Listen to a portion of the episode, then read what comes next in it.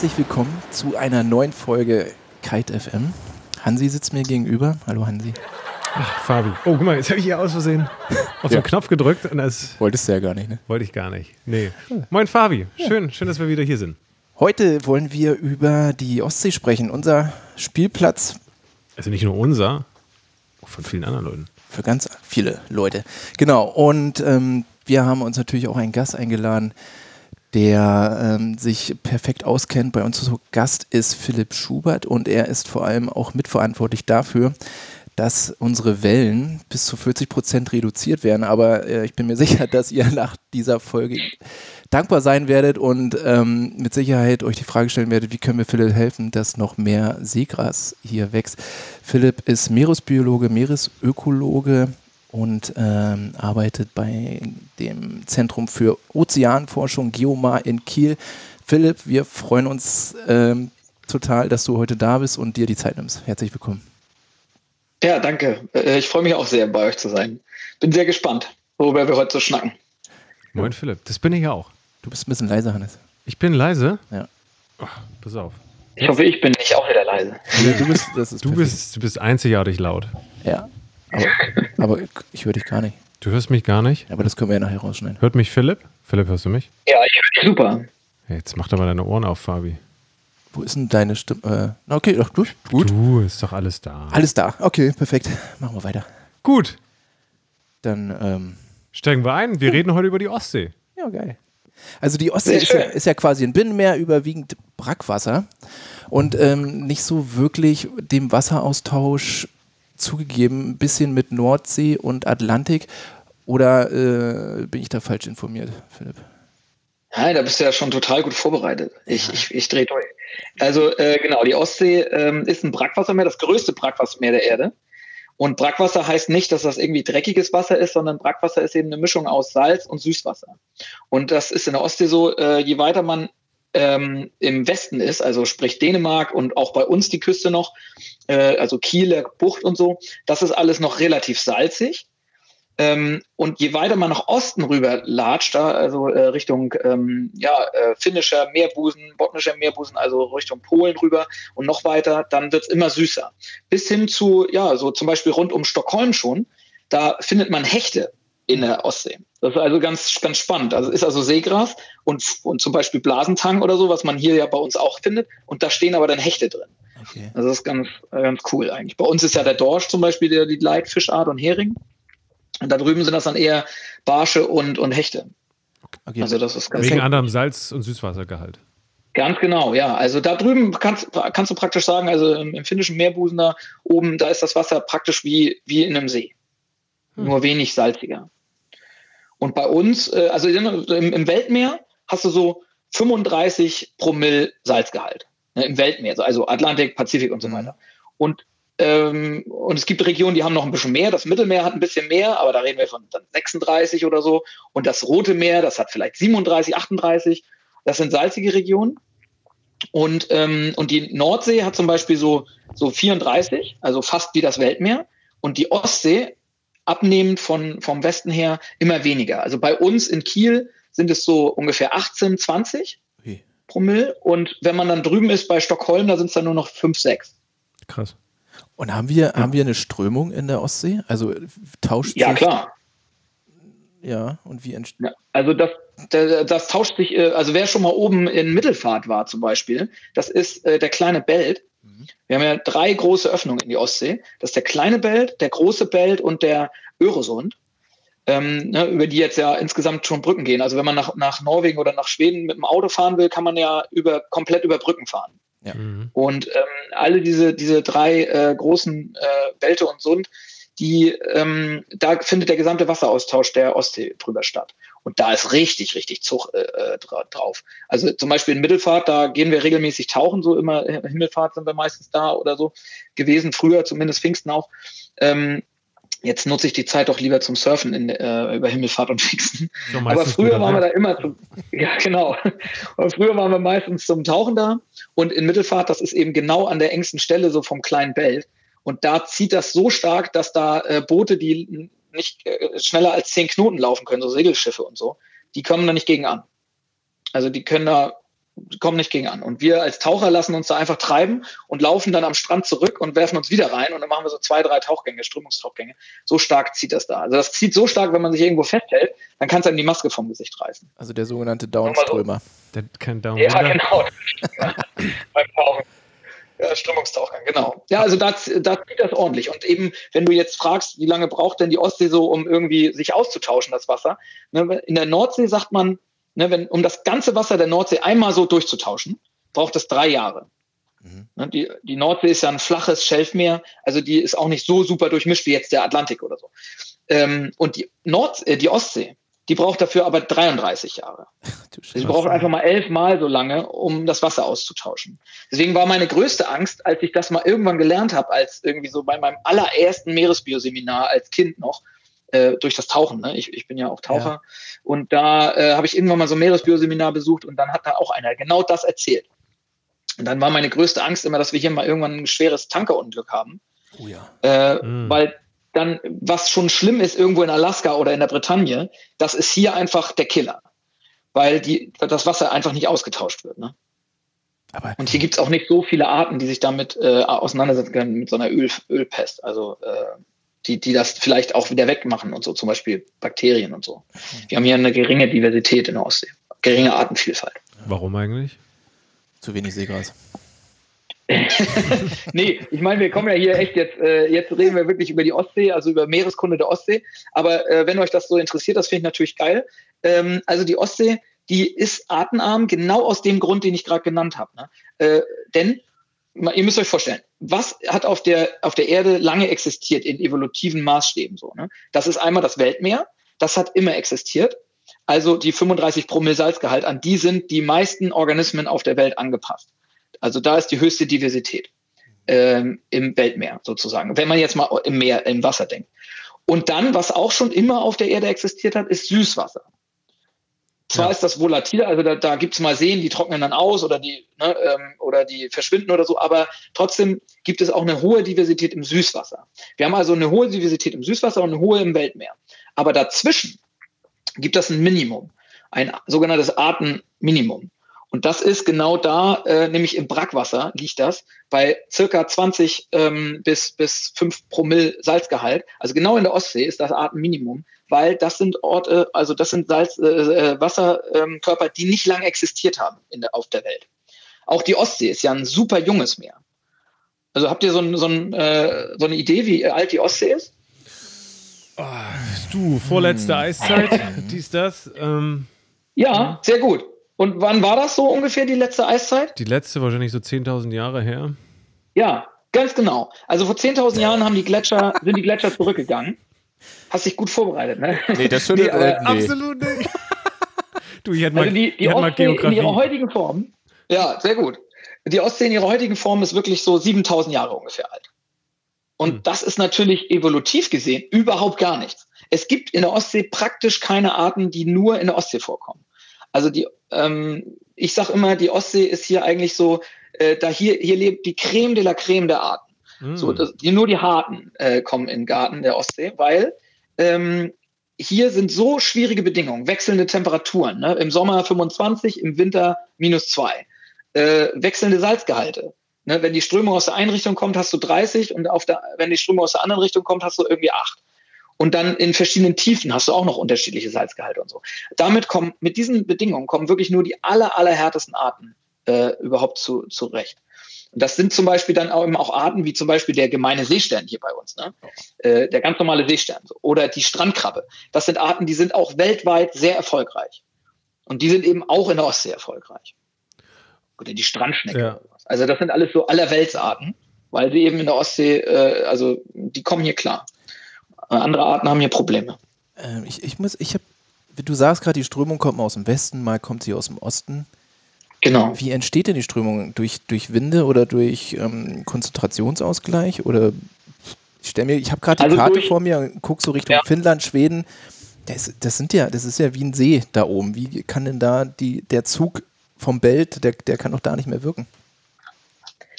Nee, äh, du, du hast recht. Also das, ist, das sind Winde, ne? also mhm. äh, Wettersysteme, die da wirken. Äh, und zusätzlich neben den Wettersystemen, also erstmal ganz klar, du hast Weststurm und der drückt dann Wasser aus der Nordsee in die Ostsee rein.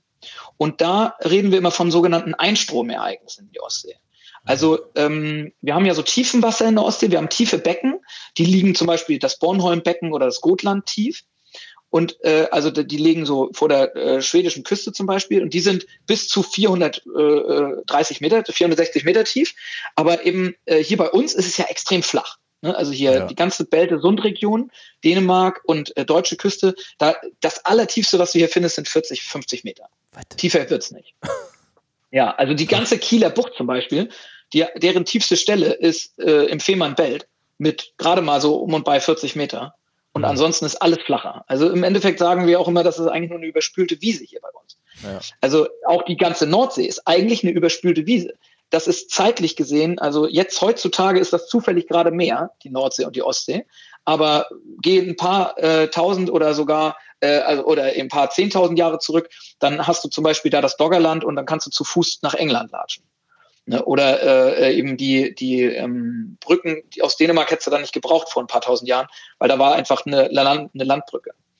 Ähm, das heißt also, durch diese äh, Zonen, da geht dann Wasser durch und eben, wie gesagt, bei solchen Einstromereignissen, starker Weststurm, also und da, da reden wir wirklich von Orkan, der drückt dann richtig viel Wasser durch die Straßen eben in die Ostsee und dann werden diese tiefen Becken aufgefüllt mit sauerstoffreichen, salzreichen Nordseewasser. Das passiert nur alle Jubeljahre. Hm. Also zum Beispiel hier so bei uns circa alle sechs bis zehn Jahre. Und nur dann werden diese tiefen Becken der Ostsee auch wirklich belüftet und können dann wieder Leben beinhalten. Ne? Also das ist immer so ein, so ein Problem der Ostsee, das ist ein ganz natürliches Problem, selbst ohne Menschen hat die Ostsee einige Probleme und das ist eins davon. Ganz enge, äh, geringer Austausch und dann werden die tiefen Becken irgendwann äh, sauerstofffrei. Auch ohne Menschen. Aber der Mensch hat es natürlich verschärft durch, durch zu viel Nährstoffe und so. Oder kommen wir dann schon zu weit? Jetzt sind wir noch beim ja. Meereskunde der Ostsee. Ja. Und dann haben wir diesen coolen Effekt übrigens, ähm, äh, das ist ganz witzig. Also man kennt ja immer, wenn man an der Nordsee ist, ne, dann Ebbe und Flut, das sind sechs Stunden. Ne? Ja. Mhm. Also wenn ihr in, in, in St. Peter-Ording aufs Wasser geht, dann wisst ihr, jetzt ist Hochwasser, dann in sechs Stunden ist Niedrigwasser. Und hier bei uns in der Ostsee gibt es so etwas auch. Aber nicht die normalen Gezeiten, die mondgetriebenen Gezeiten, die haben in der äh, Ostsee überhaupt keine Auswirkung. Also die merkst du nicht. Die sind so im 10 Zentimeter Bereich. Äh, aber was wir hier haben, sind die sogenannten windgetriebenen Gezeiten. Die nennt man äh, Seychelles auch. Und diese windgetriebenen Gezeiten, die können eben Wasserstandsänderungen von bis zu zwei Meter hervorrufen. Ja. Ne, bei ordentlich Sturmlage, äh, zum Beispiel bei Westwind, dann ist erstmal hier bei uns überhaupt kein Wasser. Dann ist das ganze Wasser oben in, in Finnland. Und, ähm, und hier haben wir bei uns dann Niedrigwasser. Und wenn bei, äh, genau äh, im Gegensatz bei Ost oder Nordost, haben wir hier bei uns Sturmflut, also bei Ostorkan, äh, und äh, haben hier zwei Meter hohes Wasser höheres Wasser und da fehlt das Wasser dann oben in, in Finnland. Aber wie lange, so, wie lange dauert es denn? Also wir haben das ja Phänomen auf ja. im Fehmarn oft unten im, im, ja. im, im Botten so, ne? Da hast du irgendwie so Südwestwinde und das hast du dann so irgendwie ein, zwei Tage lang und dann gehst du irgendwo in, ja, da im in der, in der Bucht raus und dann hast du plötzlich irgendwie nur noch die Hälfte vom Wasser drin. Ne? Ich, ich, fand das immer genau. eine seltsam faszinierende Vorstellung. Da hat irgendwie zwei Tage Wind geblasen und plötzlich ist da kein Wasser mehr. Ich konnte das irgendwie nie so richtig ich greifen. Ich konnte das einfach nicht verstehen. Aber es, ja, du scheinst ja zu sagen, dass das tatsächlich so ist. Und, und ich mein, ja, genau, das ist normal. Also wie gesagt, das ganze Wasser wird rübergedrückt. Und stellt euch das mal vor wie in der Badewanne. Und in der Badewanne kannst du das jetzt nicht so gut vorstellen, weil du da, wenn du mit dem Föhn da rangehst oder so, das bringt ja nichts. Aber stell dir vor, du Föhn ist eh nicht so gut. Ja, genau. Du stell, stell, dir vor, du stellst die Badewanne einfach mal so ein bisschen schräg. Okay, das ist jetzt unser Wind. Ja. Dann hast du auf der einen Seite eben weniger Wasser und auf der anderen Seite hast du wesentlich mehr Wasser. Ja. Und jetzt ähm, schwingst du diese Badewanne, es steht auf einer Wippe und du schwingst die so zurück. Ne? Und mhm. das passiert, wenn der Wind einfach plötzlich nachlässt. Also das wäre sozusagen äh, ähm, äh, erstmal ganz normal jetzt hier Südwest-Orkan. Mhm. Äh, hier bei uns plötzlich anderthalb Meter weniger Wasser. Die ganzen Boote hängen auf dem Trockenen und so. Die, die Strände sind dort dreimal so groß. Oder eben eure Bucht da hier, der, äh, der, die Orte Rede äh, auf Fehmarn, die ist dann plötzlich, da kannst du nicht mehr mit einem Kitefoil raus oder so. Nee.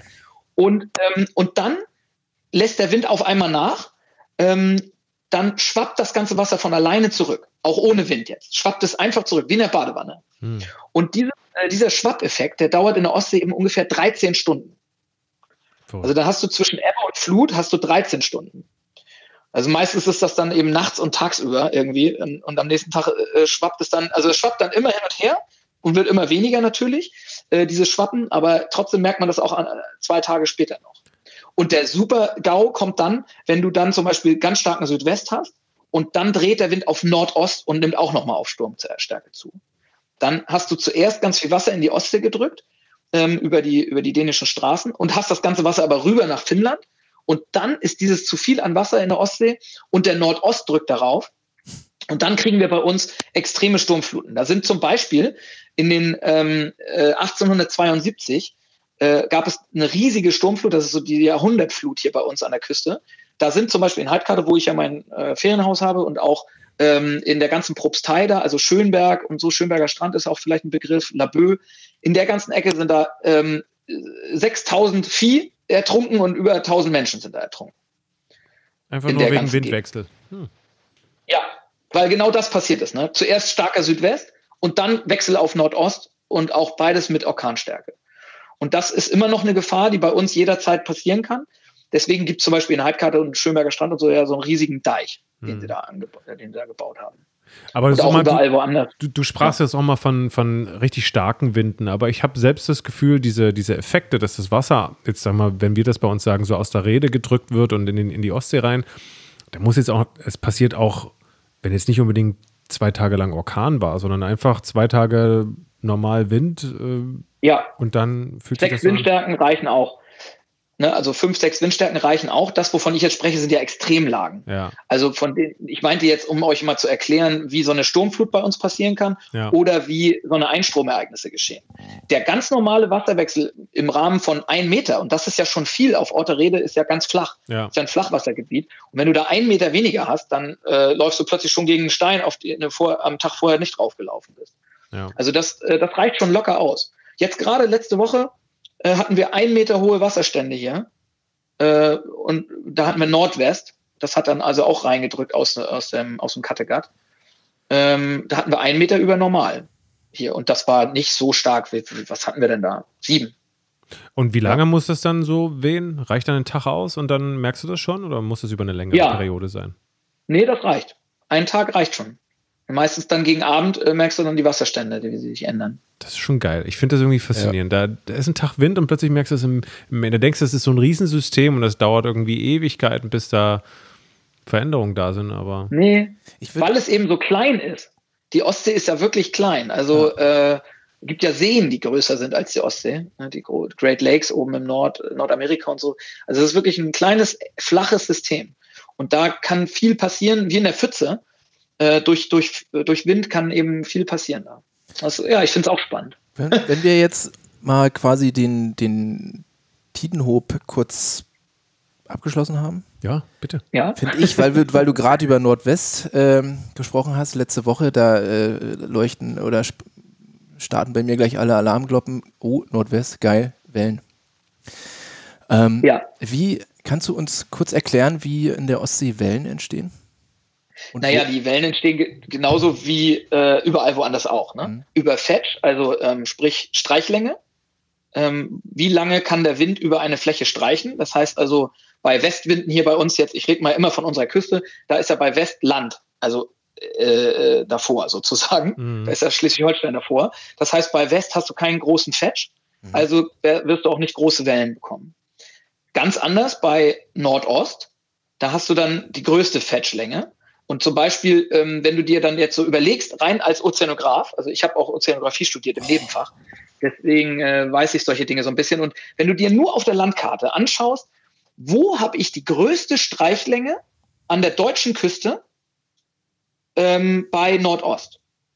Ne, dann wirst du ganz schnell auf sowas wie Rügen kommen oder auch super Lübecker Bucht. Ja, Timmendorf. Timmendorfer Strand. Und wo eben sind die meisten Surfer und die surfbarsten Wellen so in Timmendorfer Strand, so bei uns jetzt an der schleswig-holsteinischen ja. Küste. Die, ähm, natürlich gibt es auch, und wenn man sich das eben anguckt, ist so richtig so ein Trichter, äh, und der hat bei Nordost eben eine Streichlänge, die maximal ist dann. Also der, da, ähm, man braucht in der Ostsee nicht viel, um die maximale Wellenhöhe zu erreichen. Die ist zwar nicht das hoch, aber die erreicht nee. man schnell. Hör, hör also wir, wir haben trotzdem eine, ja, ne, genau, wird nicht höher. Also, also Fetch ist das eine, Streichlänge, Streichdauer, also die, die, die äh, Dauer vom Wind und die Windstärke. Mhm. Das sind die Faktoren und natürlich dann noch die Tiefe, ähm, äh, die das beeinflussen. Also am besten hast du ja immer solche Orte wie jetzt Nazaré, ne? äh, Extremfall. Da hast du eine extreme Streichlänge, ähm, du hast eine extreme äh, äh Lauflänge. Natürlich, da entstehen ja die, das ist nicht durch lokale Windsysteme, sondern die Windsysteme sind ja im Nordatlantik. Und dann pusht das aber durch diesen äh, Unterwasser-Canyon, der vor Nazaré liegt. Und genauso ist es übrigens auch bei Osgore zum Beispiel und mhm. Biarritz. Da ist auch so ein Unterwasser-Canyon, der einfach ganz, ganz tief ist. Das heißt, da verliert das Wasser nicht viel Energie oder die Wellen und dann wird es auf einmal flach. Mhm. Dann bauen sich die Wellen auf. Und so ähnlich, jetzt Nazaré des Nordens ist Timmendorfer Strand. du hast also die tiefe, ja, ne? also du hast die tiefe Lübecker Bucht, die ist eben, die hat über 20 Meter da streicht das lang und dann geht es auf einmal flach hoch, kurz vor Timmendorf und vorher ist es noch recht tief. Und das, das ist dann sozusagen das Maximum, was du hier bei uns an der, an der schleswig-holsteinischen Küste rausholen Und dann knallt die Welle mit anderthalb Metern auf die Seebrücke. ja, also ich würde sagen, äh, bei, bei den richtigen Bedingungen und per Perfect Storm mäßig und so, ähm, kriegst du dann schon auch mal vier Meter hin. Nicht brechend, aber draußen auf der Ostsee vier, mhm. fünf Meter. Während zum Beispiel auf der Nordsee ist diese äh, ähm, typische äh, signifikante Wellenhöhe da so, die liegt da bei neun Meter ungefähr ne? an der deutschen Küste. Das ist schon beängstigend, also wenn du mit so einem kleinen, kleinen Schiff draußen bist und da bist du in so einem Wellental von fünf bis zehn Meter. Bestimmt nicht so. Da solltest du auch nicht mit so einem kleinen Schiff dann draußen sein. da solltest du hoffentlich irgendwo in einen Schutzhafen eingelaufen sein. Ja, aber in vier Meter bei Timdorf surfen, ja. Gut, bricht nicht, aber dann mit dem Feuer raus. Halleluja. Das wär's, ne? Das wär's. Äh, ja. Gut, sind wir beim Feuer endlich angekommen. Ja. ich, ja, also wenn wir nämlich über das Feuern reden, da brauchst du ja gar nicht so viel Wellen. Ja. Das ist es ja. Ne? Also ich, ich mache zwar kein, ich, also ich, äh, um mich mal kurz einzuordnen, ich bin kein Kitefoiler, sondern äh, nur Wingfoiler sozusagen, oder also was heißt nur, aber ich habe das Wingfoilen äh, vor allen Dingen äh, für mich entdeckt äh, weil ich eben auch kein Kiter bin. Ich, ich habe mit Windsurfen früher angefangen, bin sozusagen da ja vom anderen Ufer dann und dann eben war der Umstieg dann auf Wingfoilen. Ja. Und äh, äh, das Kiten habe ich ausgelassen und habe mich damals schon so ein bisschen geärgert, dass ich es eigentlich gemacht habe, das Kiten auszulassen, als das aufkam.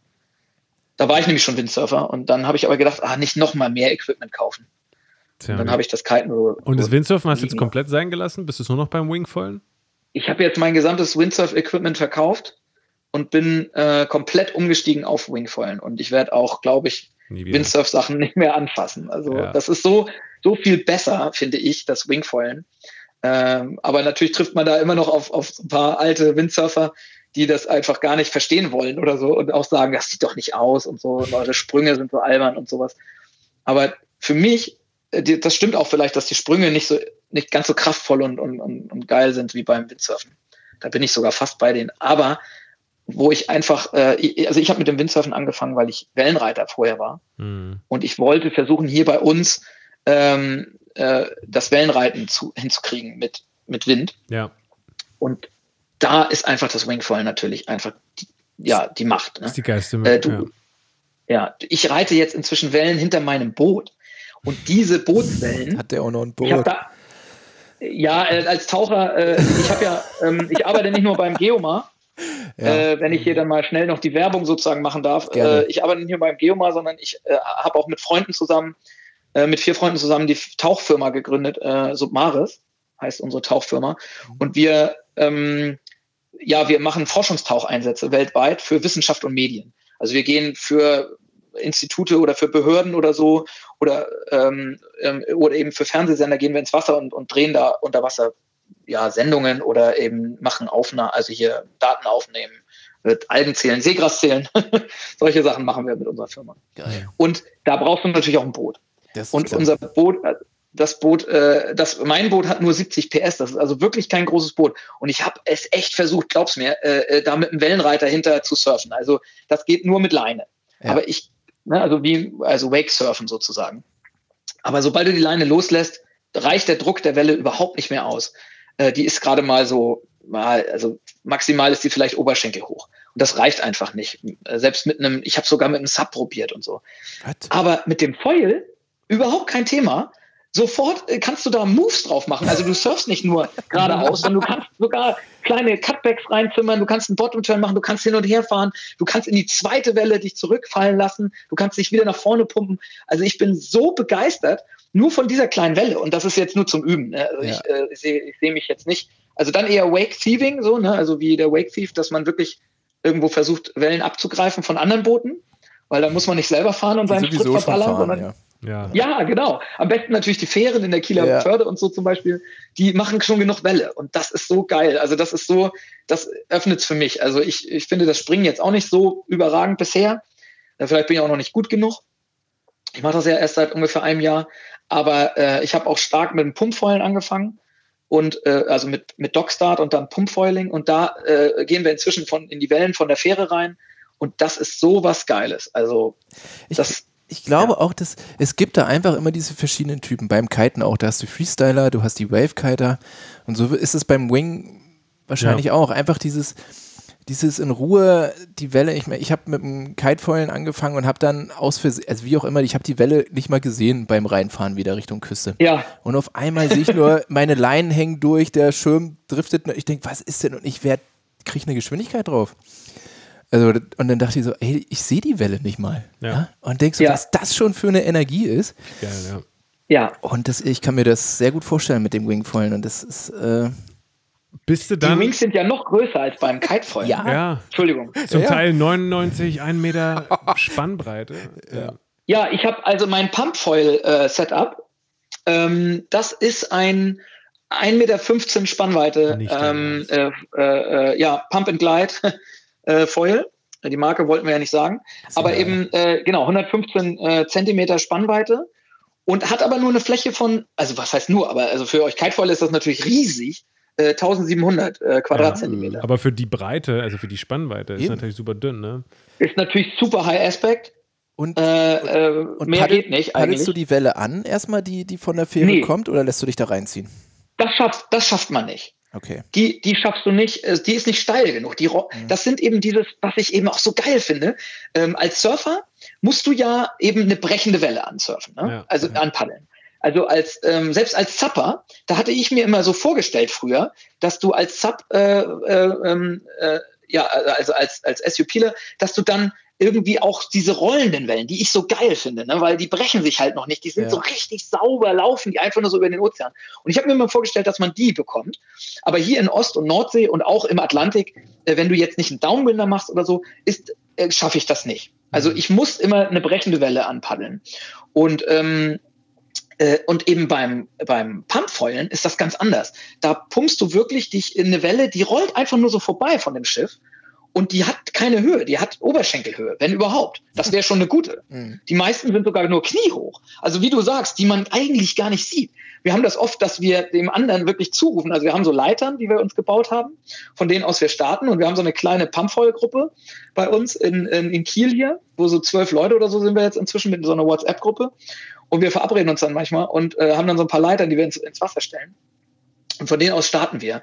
Und das war ein harter, steiniger Weg, das zu lernen. Aber jetzt, wo wir das können, ist das so geil. Dann sagen die anderen wirklich, ey, da vorne ist eine Welle, da vorne ist eine Welle. Und du selbst denkst so, hä, wo ist hier eine Welle? Ich sehe nichts. Und auf einmal spürst du sie.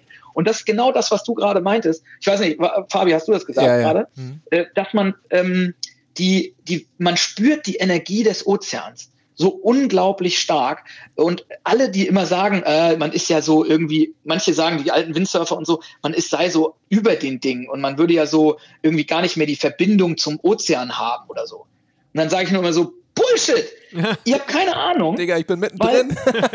ja, genau, das Ding hängt genau da, wo die Kraft der Welle sitzt. Ne? Ja. Und als Surfer, selbst und ich, ich bin wirklich Wellenreiter von Haus aus so. Ich habe damit wirklich früh angefangen, als 14-Jähriger schon und so. Und ich bin auch total abhängig, also ich bin der totale äh, Wellen, Wellen-Junkie.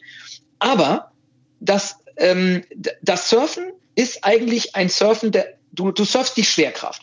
Ja, du surfst die Welle runter und im Endeffekt kannst du das auf einer stehenden Welle im Fluss machen. Du könntest das auf einem Teppich machen, der eine Wand hochgleitet, wie, ne, habt ihr vielleicht mal gesehen, auf so auf der Kieler Woche gibt es das immer mal oder auf so irgendwelchen äh, äh, ne, Vergnügungsparks oder so. Das ist eine, ein Teppich wirklich, der geht einfach eine Wand hoch, so eine Schräge, und dann kannst du mit deinem Surfbrett da drauf auf diesem Teppich surfen. Verstehst du? Also nee, du surfst ja, also einfach Ähm, ohne, ohne die Schwerkraft, ja? Mhm. Ja, genau. Das, das ist mega albern. äh, ähm, aber du kannst, aber draußen im Ozean ist es eigentlich das Gleiche. Du surfst die Schwerkraft, also durch die Schwerkraft kannst du einen irgendwas runterfahren, also wie, hm. wie ein Hang äh, beim ja, Snowboard. wie beim Snowboarden, ja genau. Aber warum funktioniert ist ja auch alles gut und schön. Warte mal kurz bitte. Was? Warum funktioniert das denn nicht bei einer nicht brechenden Welle? Ich meine, wenn du, wenn wir sagen draußen, weil es nicht steil genug ist. In, in, wenn ja, wir aber von vier, fünf Meter ja, das würde klappen. Ich, ich, ich sage jetzt nicht, dass, also mit einem SUP zum Beispiel, wo du dann ja auch entsprechend Kraft aufbringen kannst und so, ja.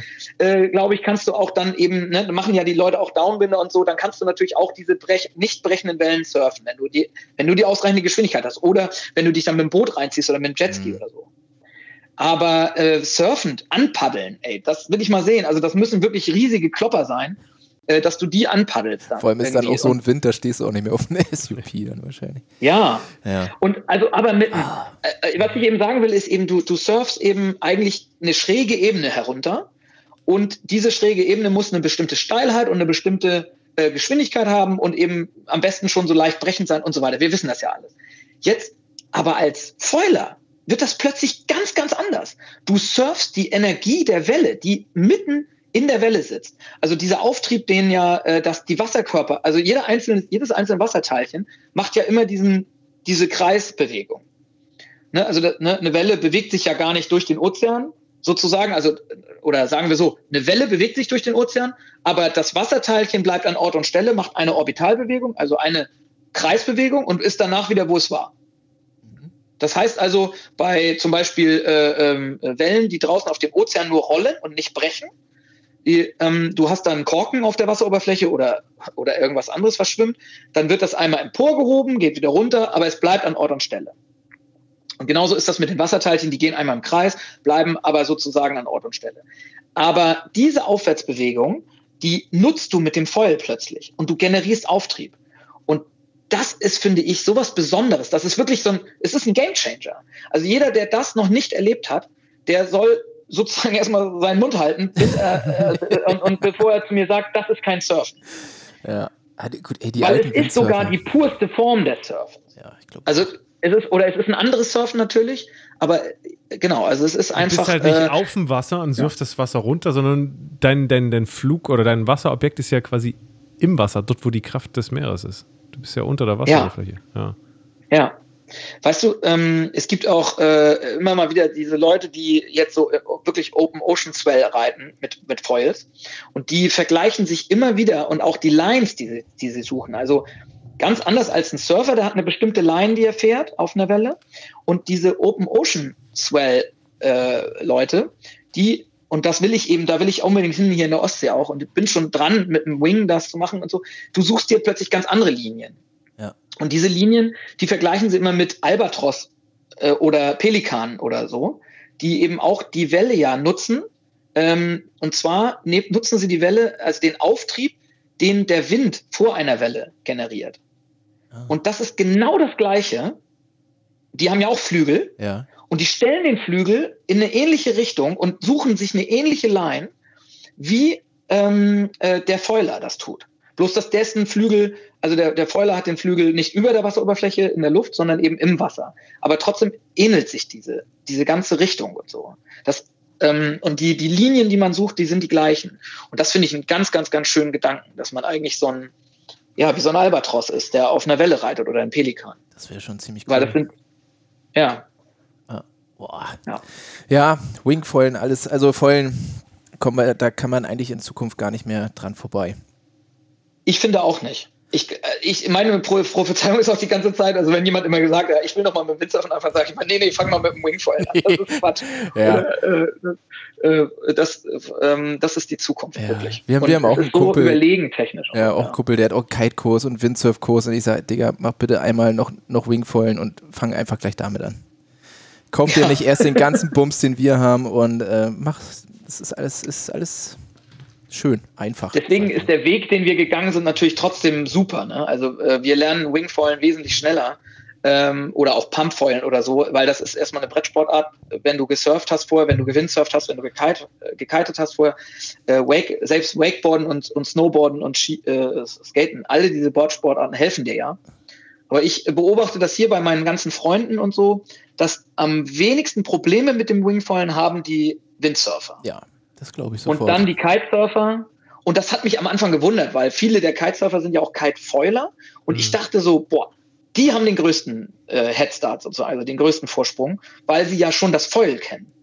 Ja, aber, aber das, das, Segel. Die sind so gar nicht, also das ja, Segel, das, das Foil nachher Hand, ne? ist doch gar nicht das Problem, aber erstmal wirklich in Fahrt zu kommen, dieses, diesen Wing zu halten, mit diesem nach vorne, nach hinten, ein bisschen anlufen, so ein Kram, das, das machst du mit dem Kite nicht. Ne? Ja. Also das, das, das Ding sieht aus wie ein Kite, aber. Und das nervige dem, Aufstehen. Ja, hat mit dem Kite jetzt, finde ich, persönlich nicht so viel zu tun, außer dass es halt so aussieht. die Technik dahinter steht. Aber die, die Handhabung ist wie beim Windsurfen. Ja, das ist also, deutlich näher ja. Windsurfen. Ja. ja, das finde ich auch. Ja. Du, ja, aber. Deswegen habe ich mir auch zuerst. Ja, Ey, ich will noch mal ganz kurz einen kleinen. Du hast, also, wir haben. Wir haben du hast eine Hausinhaltkarte. Nein, nein, das Ding. Nochmal ganz zu kurz. Nochmal ganz kurz zu dem Haushaltkarte. Nein, dieses, ähm, ich bin auch Verfechter des, des Follens geworden. Aber ich meine, wie verträgt sich das äh, Vollen mit dem Seegras? Ja, ähm, da sind wir natürlich genau, also das war wahrscheinlich hast du dir das markiert, so als äh, Übergangsfrage. Ne? Also Übergangsfrage so, in meiner Du bist da in einer gewissen Zwickmühle, Philipp. In meiner langen Notizenliste, die ich hier vor mir habe. Ähm, hab ich mir das, ja. ja, genau. Da habe ich lange drauf gewartet. Das war jetzt mein Moment. Ja? Ja, das ist gut. Nee, Sag also das ist ja auch so. Also, also ich, äh, auch da wieder, damit die Leute das ja wissen, ich, ich äh, bin ja am Geomar angestellt als Wissenschaftler und ähm, ich, ich habe dort meine Doktorarbeit äh, fast fertig. Was, seit wie vielen Jahren? Aber seit dem Wingfoilen, ey, ich komme nicht weiter. Ich komm nicht weiter mein Professor so, ja, was ist denn diese Lücke? Also dieses, dass du zwei Jahre lang jetzt nichts veröffentlicht hast. Ja, das war. Dockstart, ich habe eine Leiter gebaut, ich hab, da kommt immer die ja. Fähre, kommt alle einer halben Stunde, wann soll ich denn da schreiben? Und, und außerdem diese neue Sportart auch. Ja, ja, ja, ja verstehe ja, ich. Nee, also, mhm. nee, ähm, ich bin noch nicht fertig mit der Doktorarbeit, die wird aber abgeschlossen, äh, äh, sooner or later. Und äh, also, jetzt pass auf, die Doktorarbeit ist über Seegras. Und ähm, vorher fand ich Seegras jetzt auch nicht so prickelnd, ne? weil ich bin ja Taucher und ich bin eben Surfer ja schon lange. Und was sieht man dann von Seegras? Man sieht äh, so ein paar stinkende Haufen am Strand. Da komme ich gleich zu, zu den stinkenden Haufen am Strand. Oder man sieht irgendwie oder an der Finne im, im Herbst natürlich gerne, so im September, wenn ihr Ort der Rede surft, oh, dann ja. könnt ihr davon ja auch ein Lied singen, aber auch an der, an der Propstei, wo auch viel Seegras ist, also bei uns da Heidkarte und so, man hat die Scheiße am, am Hacken und ähm, das, da hilft nur Seegrasfinne oder nicht mehr surfen, weil es ist so massiv, äh, dass du dann halt eigentlich nicht mehr weiter, weiterkommst. Ähm, zu bestimmten Zeiten. Es sind ja zum Glück nicht viele und äh, der Wind muss auch aus der falschen Richtung kommen und so. Und dann äh, als Taucher sogar, es ist auch nicht so ein spannendes Habitat irgendwie auf den ersten Blick, muss man ja immer jetzt dazu sagen. Weil, äh, also als Kind und so fand ich jetzt Seegras nicht so spannend. Ich tauche schon, seit ich ein Kind bin und als Jugendlicher und so, und als ich das noch nicht verstanden habe, fand ich das jetzt auch nicht so spannend. Du tauchst du da ewig über so eine grüne Wiese und siehst eigentlich nichts außer, außer grüne Wiese. Aber kommt natürlich jetzt ein großes Aber, weil erstens habe ich mich jetzt ja schon seit zwölf Jahren beschäftige ich mich jetzt äh, wissenschaftlich mit dem Seegras. So lange geht deine Disk ähm, schon? Ja. Kein Wunder, dass der Professor So lange geht meine Diss schon. Äh, äh, aber inzwischen bin ich eben kein Doktorand mehr, jetzt bin ich Wissenschaftler und dann kümmert mich das nur noch am Rande, ja. äh, wann die fertig wird. Äh, aber die wird fertig und das ist aber auch nicht so wichtig für mich, dass die fertig wird. Also das ist ein, ein Gimmick und nicht äh, mein, mein Lebenssinn, äh, weil ich ja einen Job habe. Ja. So, aber jedenfalls ähm, habe ich in diesen zwölf Jahren unglaublich viel über Seegas gelernt und, ähm, und die Bevölkerung hat witzigerweise auch sehr viel über Seegras gelernt. Das zeigt ja zum Beispiel auch schon alleine die Tatsache, dass ihr mich hier fragt und anruft wegen Seegras. Das wäre ja äh, vor zwölf Jahren nicht vorgekommen, dass ihr über Seegras gesprochen hättet. Nee, dafür war ich ähm, noch nicht Surfer. Ja, okay. Äh, aber eben nee, ähm, Äh, Seegras ist echt in den wissenschaftlichen, in den allgemeinen Fokus, in den Öffentlichkeitsfokus überhaupt erst gerückt. Vor allen Dingen durch die Tatsache, dass Seegras ein super guter CO2-Speicher ist. Das, das war der, der äh, Kipppunkt sozusagen. Äh, ne, weil heutzutage kriegst du ja alle Leute damit, ähm, wenn du sagst, speichert CO2. Ja. Oder entfernt CO2 aus der Atmosphäre. Mega geil, dann sagen alle, Alter, das ist das beste Zeug der Welt. Wie viel Geld brauchst du? Und in Wirklichkeit, ja, genau so ungefähr. Aber in Wirklichkeit ist Seegras natürlich noch viel, viel, viel wertvoller. Und ähm, das werde ich gleich, ich, wir sprechen da gleich drüber, bitteschön, äh, was, was Segras auszeichnet. Ich will jetzt bloß einmal eben nochmal darauf zurückkommen, was Hannes ja sagte, äh, äh, ähm, wie verträgt sich das Ganze? Also Seegras und Surfen passt, passt nicht so gut zusammen. Das stimmt schon. Einerseits, äh, weil Seegraswiesen die Wellenkraft tatsächlich dämpfen. Also wenn du richtig ausgedehnte Wiesen hast irgendwo, dann hast du am Strand weniger Wellen. Ähm, die bis zu 40 Prozent weniger Wellen. Das hast du gut recherchiert. Hier, äh, Fabi vorhin. Ne? Ja, ähm, das kann äh, die können also die Wellenenergie senken, aber das ist natürlich ein Riesenvorteil für den Küstenschutz. Ne, ist klar. Also ja. wenn weniger starke Wellen auflaufen, dann brauchst du nicht so starke Deiche, dann ähm, wird nicht so viel Sand abgetragen und so weiter. Also das ist sozusagen ein Vorteil für die Küstengemeinden und für den Küstenschutz, ein Nachteil für die Wellen, aber nur in dem Bereich, der wirklich hinter den Seegraswiesen liegt. Und, und äh, das heißt flacher als drei Meter ungefähr. Und wenn wir ehrlich sind, sind wir ja meistens vor den Sandbänken irgendwo unterwegs mit Wellen. Äh, zum Beispiel jetzt in der Propstei oder auch auf Fehmarn, äh, dann bist du in einem Bereich, wo die Wellen, äh, wo die Wellen die das Seegras noch nicht spüren und auch noch nicht verringert werden. Aber das Seegras ist doch meistens immer in Küstennähe, oder? Genau, das, ja. liegt, das liegt in einem Band, äh, Küsten parallel, äh, in einem grünen Band, sagen wir immer, ähm, so in einer Wassertiefe hier bei uns zwischen einem und äh, acht Meter Wassertiefe. Aber dass die Wellen verringert werden, ja. das passiert vor allen Dingen in einer Wassertiefe flacher zwei Meter. Hm. Ne, ab, ab da werden erst die Wellen äh, äh, gedämpft durch das Seegras. Weil die, die Wellen in der Ostsee müssen ja erstmal, und auch überall woanders, die müssen ja erstmal die, den Boden spüren, ja. bevor sie äh, überhaupt gedämpft werden. Ne? Und, und das Seegras dämpft sie dann eben erst äh, ab zwei Meter Wassertiefe. Und das ist ja ein Bereich, äh, vor der Sandbank, da ist eben, äh, an der Sandbank ist kein Seegras. Die Sandbank ist ja sandig und, und da ist kein Seegras, das sieht man ja dann auch immer. Und die Sandbank ist der Ort, wo wir rumspielen in den Wellen. Aber die, also mal ganz kurz, aber die, das Seegras, ist das letztendlich eine Form von, ist das eine Alge oder ist das, ähm, kann man das ah Ja, wir müssen eigentlich noch viel weiter vorne anfangen, ja, ja das stimmt. Ja, ist, ist das eine Pflanze, die einfach ganz normal im, am Meeresboden wächst und dann ihre Wurzeln da drin hat und dann wächst sie halt irgendwie ein paar Meter nach oben? Oder ja, schwimmt die so in, im, im Niemandsland rum? Jetzt müssen wir natürlich tatsächlich irgendwie weiter vorne anfangen, das, das stimmt, danke. Äh, Algen und Seegras, die werden oft in Deutschland so in einen Topf geworfen. Ja. Ne, auch, auch umgangssprachlich wird, es steht oft in der Zeitung oder so Seegras und die meinen Algen oder umgekehrt. Und das wollen ähm, wir hier ähm, nicht dulden. Wir wollen hier genau auf, auf die. Gar keinen Fall wollen wir das dulden, denn ich bin ja ein Wissenschaftler und äh, Meereswissenschaftler und da, da, da reagiere ich ganz allergisch drauf, wenn jemand sagt Seegras und meint Alge oder umgekehrt. Also, das ist nämlich so: Algen, die sind ja im Meer äh, sozusagen äh, groß geworden. Also die äh, Algen sind ja, sind ja im Meer gewesen. Mhm und sind auch schon immer dort gewesen, sind dort, haben sich dort entwickelt, sind unglaublich alt. Algen gibt's schon praktisch, ne, praktisch immer. Die ersten äh, äh, Sachen, die Sauerstoff auf der Erde produziert haben, waren Algen, Blaualgen. Das sind zwar Bakterien, aber eben trotzdem, die können auch Algen bilden. Und danach kamen schon ganz schnell die anderen Algen. Also ähm, Algen sind im Meer entstanden, sind dort schon unglaublich lange, schon lange vor den Dinosauriern so, um mal äh, mit euch zu sprechen sozusagen. Äh, länger als T-Rex gibt es Algen und die sind auch immer noch im Meer und sind da auch nie rausgegangen. Nun gibt es aber Landpflanzen. Und diese Landpflanzen, wo kommen die überhaupt her? Die sind von Grünalgen, die Abkömmlinge. Also Grünalgen, teilweise haben Grünalgen das mal geschafft, in, in Süßwasserbereiche und in Flachwasserbereiche vorzudringen und dann auch an Land. Und deswegen sind übrigens äh, unsere ganzen Landpflanzen grün, weil Grünalgen eben nur diese beiden äh, Pigmente haben, Chlorophyll A und Chlorophyll B. Das sind also unsere beiden photosynthetisch aktiven Pigmente in Landpflanzen. Äh, äh, zum Beispiel Braunalgen, die haben noch einen mehr. Oder Rotalgen, die haben, glaube ich, zwei oder drei mehr photosynthetisch aktive Pigmente. Wenn also die Rotalgen so cool gewesen wären, irgendwie an Land zu gehen, dann wären alle Landpflanzen hier rot. Aber wir haben eben, die Grünalgen haben es geschafft und die waren die ersten. Und danach hatten die anderen äh, Algen keine Chance mehr, auch noch das Land zu besiedeln, weil es schon besiedelt war. Und von diesen Landpflanzen, die wir hier an Land haben, äh, da, da, zuerst waren das sowas Simples wie Moose und Fahne und Flechten und was weiß ich, solche äh, ähm, und dann die Nadelbäume und dann irgendwann unsere typischen Pflanzen, die fast die ganze Erde besiedeln und die ihr als normale Pflanzen kennt, nämlich alle Blütenpflanzen. Also alles, was ihr so, was wir so essen, was wir kennen und so, das sind fast praktisch alles Blütenpflanzen. Die Tulpe. Apfel, Rose, Tulpe, alles Blütenpflanzen. Ist ja klar, haben ja Blüten. Ja. Und die werden bestäubt durch Insekten manchmal und so und manchmal auch durch Wind und so weiter. Und einige dieser Landpflanzen, die waren noch cooler als die Grünalgen. Die sind nicht nur an Land gegangen, sondern die sind sogar wieder ins Meer zurück.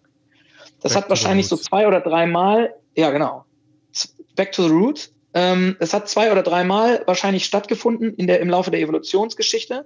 Ungefähr zu der Zeit, als die Dinosaurier äh, gelebt haben, vor 60 bis 100 Millionen Jahren.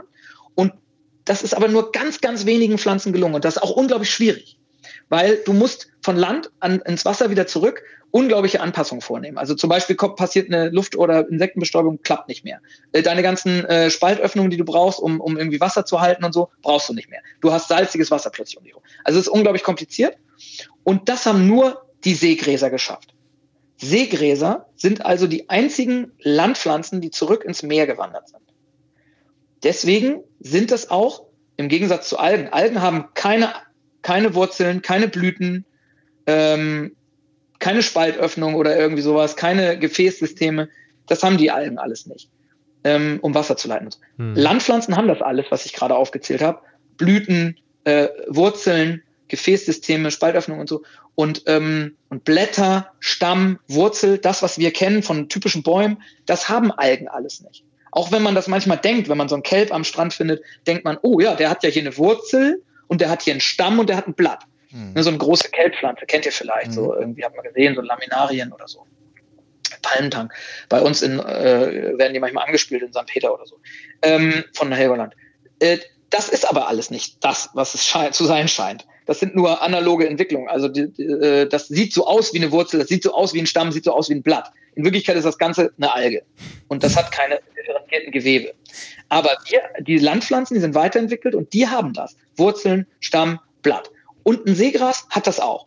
Eine, ein Seegras hat eine Wurzel, hat ein kleines Stämmchen, das ist praktisch reduziert, und hat ein Blatt. Das ist das längste, was wir eigentlich davon sehen. Und weil sie das alles haben, können sie in Sand siedeln.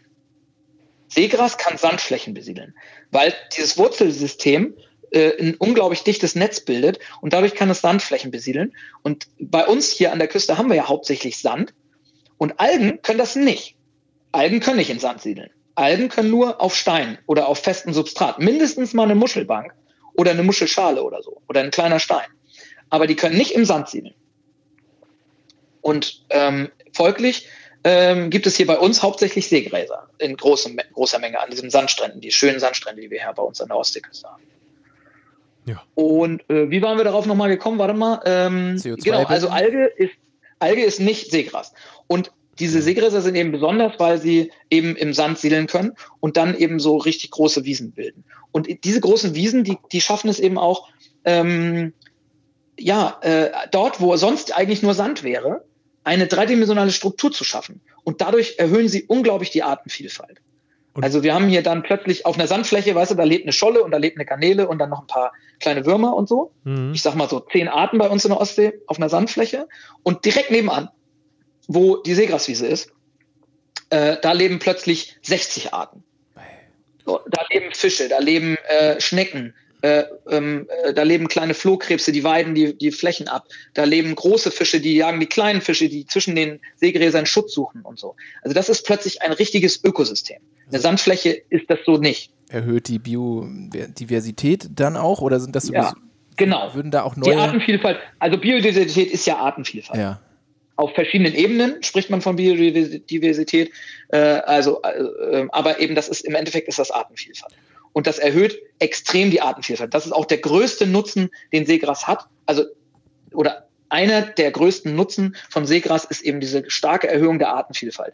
Durch Strukturgebung, durch Nahrungs, also auf den Blättern wachsen Algen, auf, mhm. auf die können dann Kleinst, äh, Sachen abnagen, also hier kleine Schnecken und kleine Krebse und so können das abnagen, See, äh, Seesterne und so, Seeigel können da drauf leben. Und das alles bietet nur das Seegras. Auf Sand wäre das nicht möglich. Und ist das Seegras denn jetzt, du hast ja vorhin schon gesagt, im, im Herbst, dann zum Beispiel hier in, in, in der Orte Rede oder so ist es ganz stark, aber heißt das, das ist dann sehr saisonal? Das geht dann im Winter komplett zurück oder dann zieht sich zurück oder dann stirbt es ab und dann treibt es neu aus? Wird das immer wieder neu gebildet oder wie saisonal oder dauerhaft ist das? Es gibt eine starke Saisonalität beim Seegras, genauso wie im deutschen Wald ne, äh, äh, der wirft ja auch seine Blätter im Herbst ab. Mhm. Und so ähnlich macht das auch das Seegras. Äh, das Seegras wirft die Blätter nicht wirklich ab. Also wenn du eine ganz, ganz geschützte Bucht hast, wie die Orte Rede zum Beispiel, dann ist da auch im Winter noch ganz viel Seegras.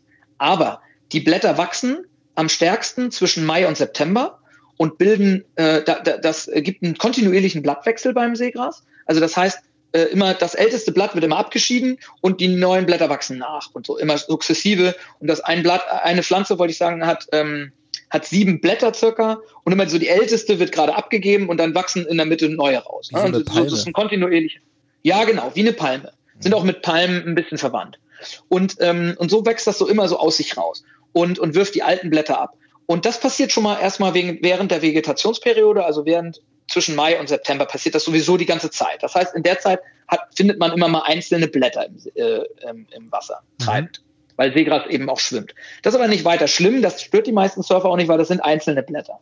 So richtig arg wird es dann im, im, im September. Das liegt einerseits daran, dass dann die Vegetationsperiode endet, ne, die Tage werden wieder kürzer und Seegras merkt das und fängt dann an, äh, seine also die Blätter zu reduzieren und auch die ganz langen Blätter werden nicht mehr ausgebildet. Also im September kann man Blätter finden, die sind zum Beispiel äh, rund um Fehmarn, da habe ich die längsten Blätter gefunden an der ganzen Küste, die waren zwei Meter lang. Hm. Ne, also da haben wir 1,80, zwei Meter lange Wiesen, hohe Wiesen.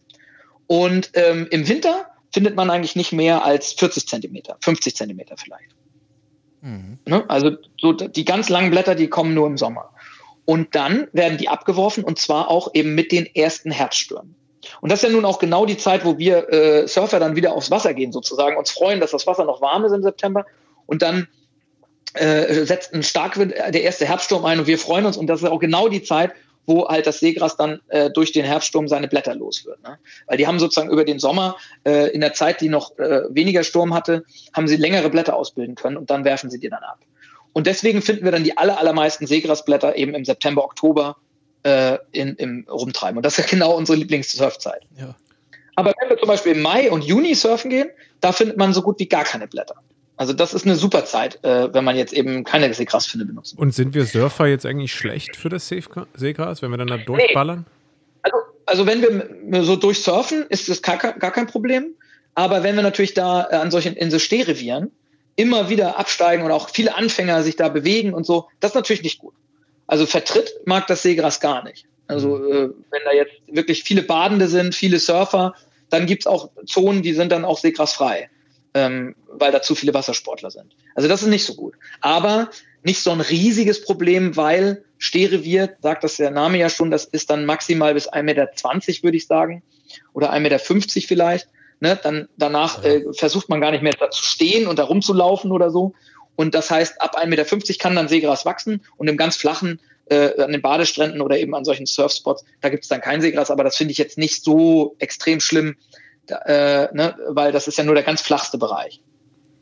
Und kann man denn dann jetzt irgendwie, also heißt ja letztendlich, wir waren ja gerade mal beim Feulen so aus Spaß, ne, dass im, im ja. Herbst ähm, kann ich dann irgendwie sagen, okay, in, an der gesamten Ostseeküste, dort wo wir Sand haben, gehe ich davon aus, dass wir im Herbst irgendwie Seegras haben, wenn es halt flacher als drei Meter ist, weil dann Seegras wird bis zu zwei Meter lang, dann habe ich drei Meter Wassertiefe, dann kann es sein, dass ich mich da mit dem Fäul langlege. Oder Ach so, so meinst du das? Nee, also dieses festgewachsene Seegras ist eigentlich, eigentlich selten ein Problem. Mhm. Weil da erstmal, sobald du auf dem Fäul bist, hast du ja auch nicht mehr den Tiefgang. Mhm. Entschuldigung, mal kurz. Trink mal was. Ich trinke auch mal was. Ja, ich muss noch mal einen Schluck trinken, aber du. Frosch im Hals. Du äh, bist ja auch gut am Erzählen. Ja, entschuldigt, äh, ich, ich, unterbreche euch auch ständig. ähm, ähm, äh, was wollte ich sagen? Genau, also äh, genau, für den Foiler sozusagen auf dem Foil ist es eigentlich selten ein Problem, finde ich. Also ich bin jetzt noch nie im Seegras so hängen geblieben. Irgendwie mhm. ganz am Anfang als Anfänger vielleicht mal.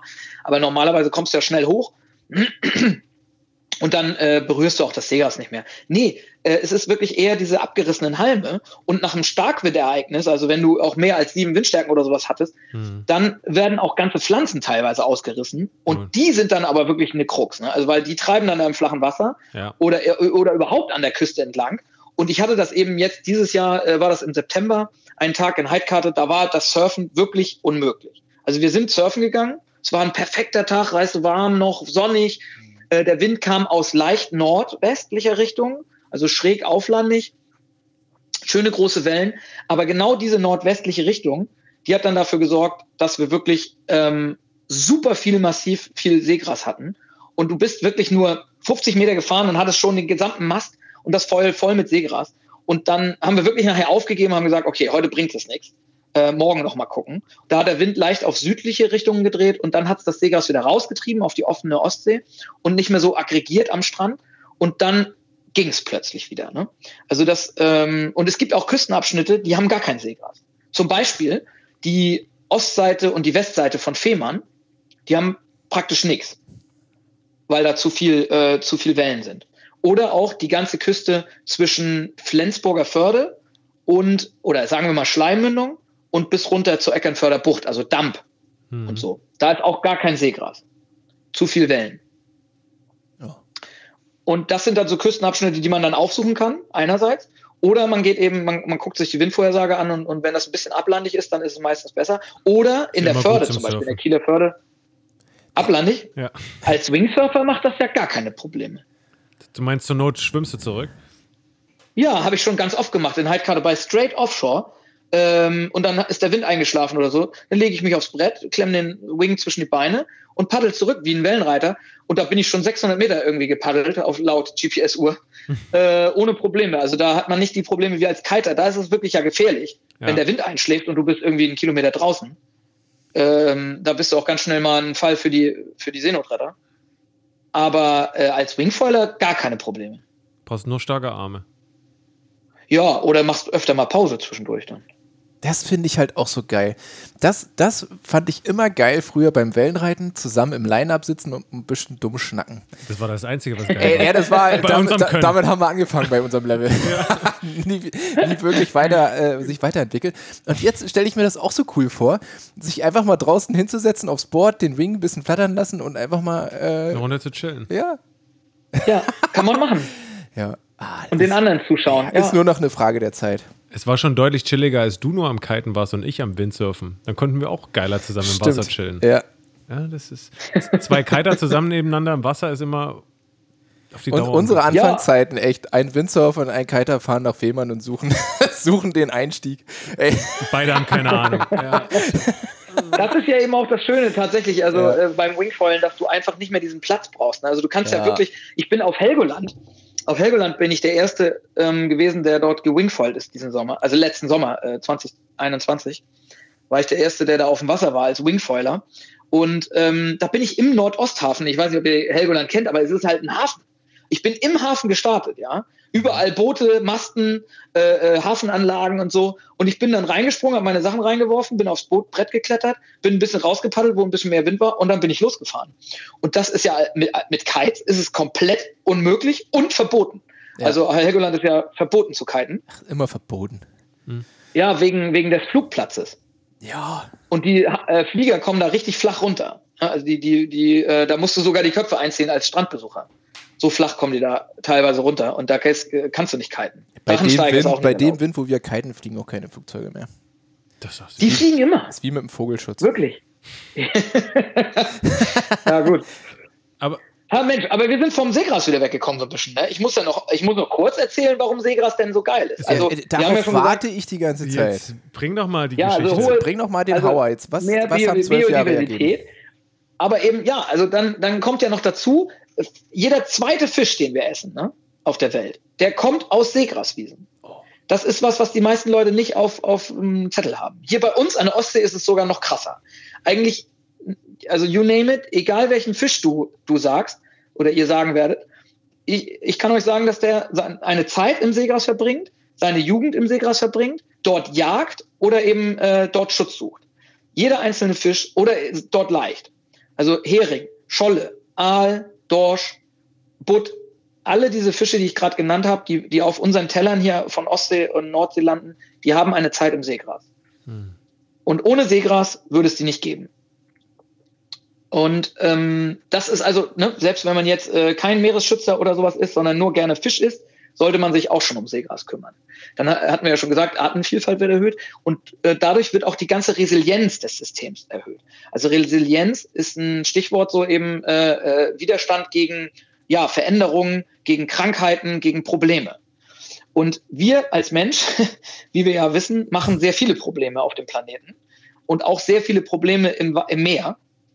angefangen beim Müll, Geisternetzen hin zu zu viel Nährstoffe, Zerstörung durch Fischerei, Zerstörung der, der Habitate durch, durch grundberührende Schleppnetzfischerei, durch Ausbau von Hafenanlagen, durch Ankerschäden. Also wir machen sehr, sehr viele Probleme. Also zu viel Nährstoffe ähm, meinst du Überdüngung? Ja, Überdüngung ja. ist ja bei uns das Hauptproblem in ja. Nord- und Ostsee. Ja. Das ist wirklich das, das, das aller, allergrößte Problem. Und woher kommen die Nährstoffe? Äh, aus der Landwirtschaft vor allen Dingen. Denn die Landwirtschaft benutzt zu viel Dünger, zu viel Gülle und die laufen in Bäche, in Flüsse, in Seen und dann auch ins Meer. Und ähm, das ist das größte Problem bei uns und ist auch das größte Problem für Seegras. Das, das zu verstehen ist vielleicht ein bisschen schwierig, weil man denkt ja, Nährstoffe sind doch gut für Pflanzen, aber ein zu viel an Nährstoffen ist nie gut. Und vor allen Dingen ähm, sorgt das dafür, dass die Sichtweiten ganz, ganz stark abnehmen in der Ostsee. Wir hatten früher, als mein Vater noch jung war, in den 50er Jahren, da ähm, erzählte er mir immer so Geschichten halt, dass er, also hat er mir erzählt, dass er als Kind haben die Aale geangelt äh, auf Sicht. Und dann habe ich gesagt, ja, wo denn? Ja, hier in Friedrichsort, das ist hier in der Kieler Förde, da ist das zwölf Meter tief. Und die haben dort auf Sicht, haben die also Sachen runtergelassen, zum Beispiel einen Eimer mit ein bisschen äh, äh, Abfällen drin und haben gewartet, bis ein Aal in dem und dann haben die den hochgezogen. Und, ja, und heute kannst du das nicht mal mehr machen, wenn du drei Meter tiefes Wasser hast. Ja. Weil du da den Aal nicht in den Eimer kriechen siehst.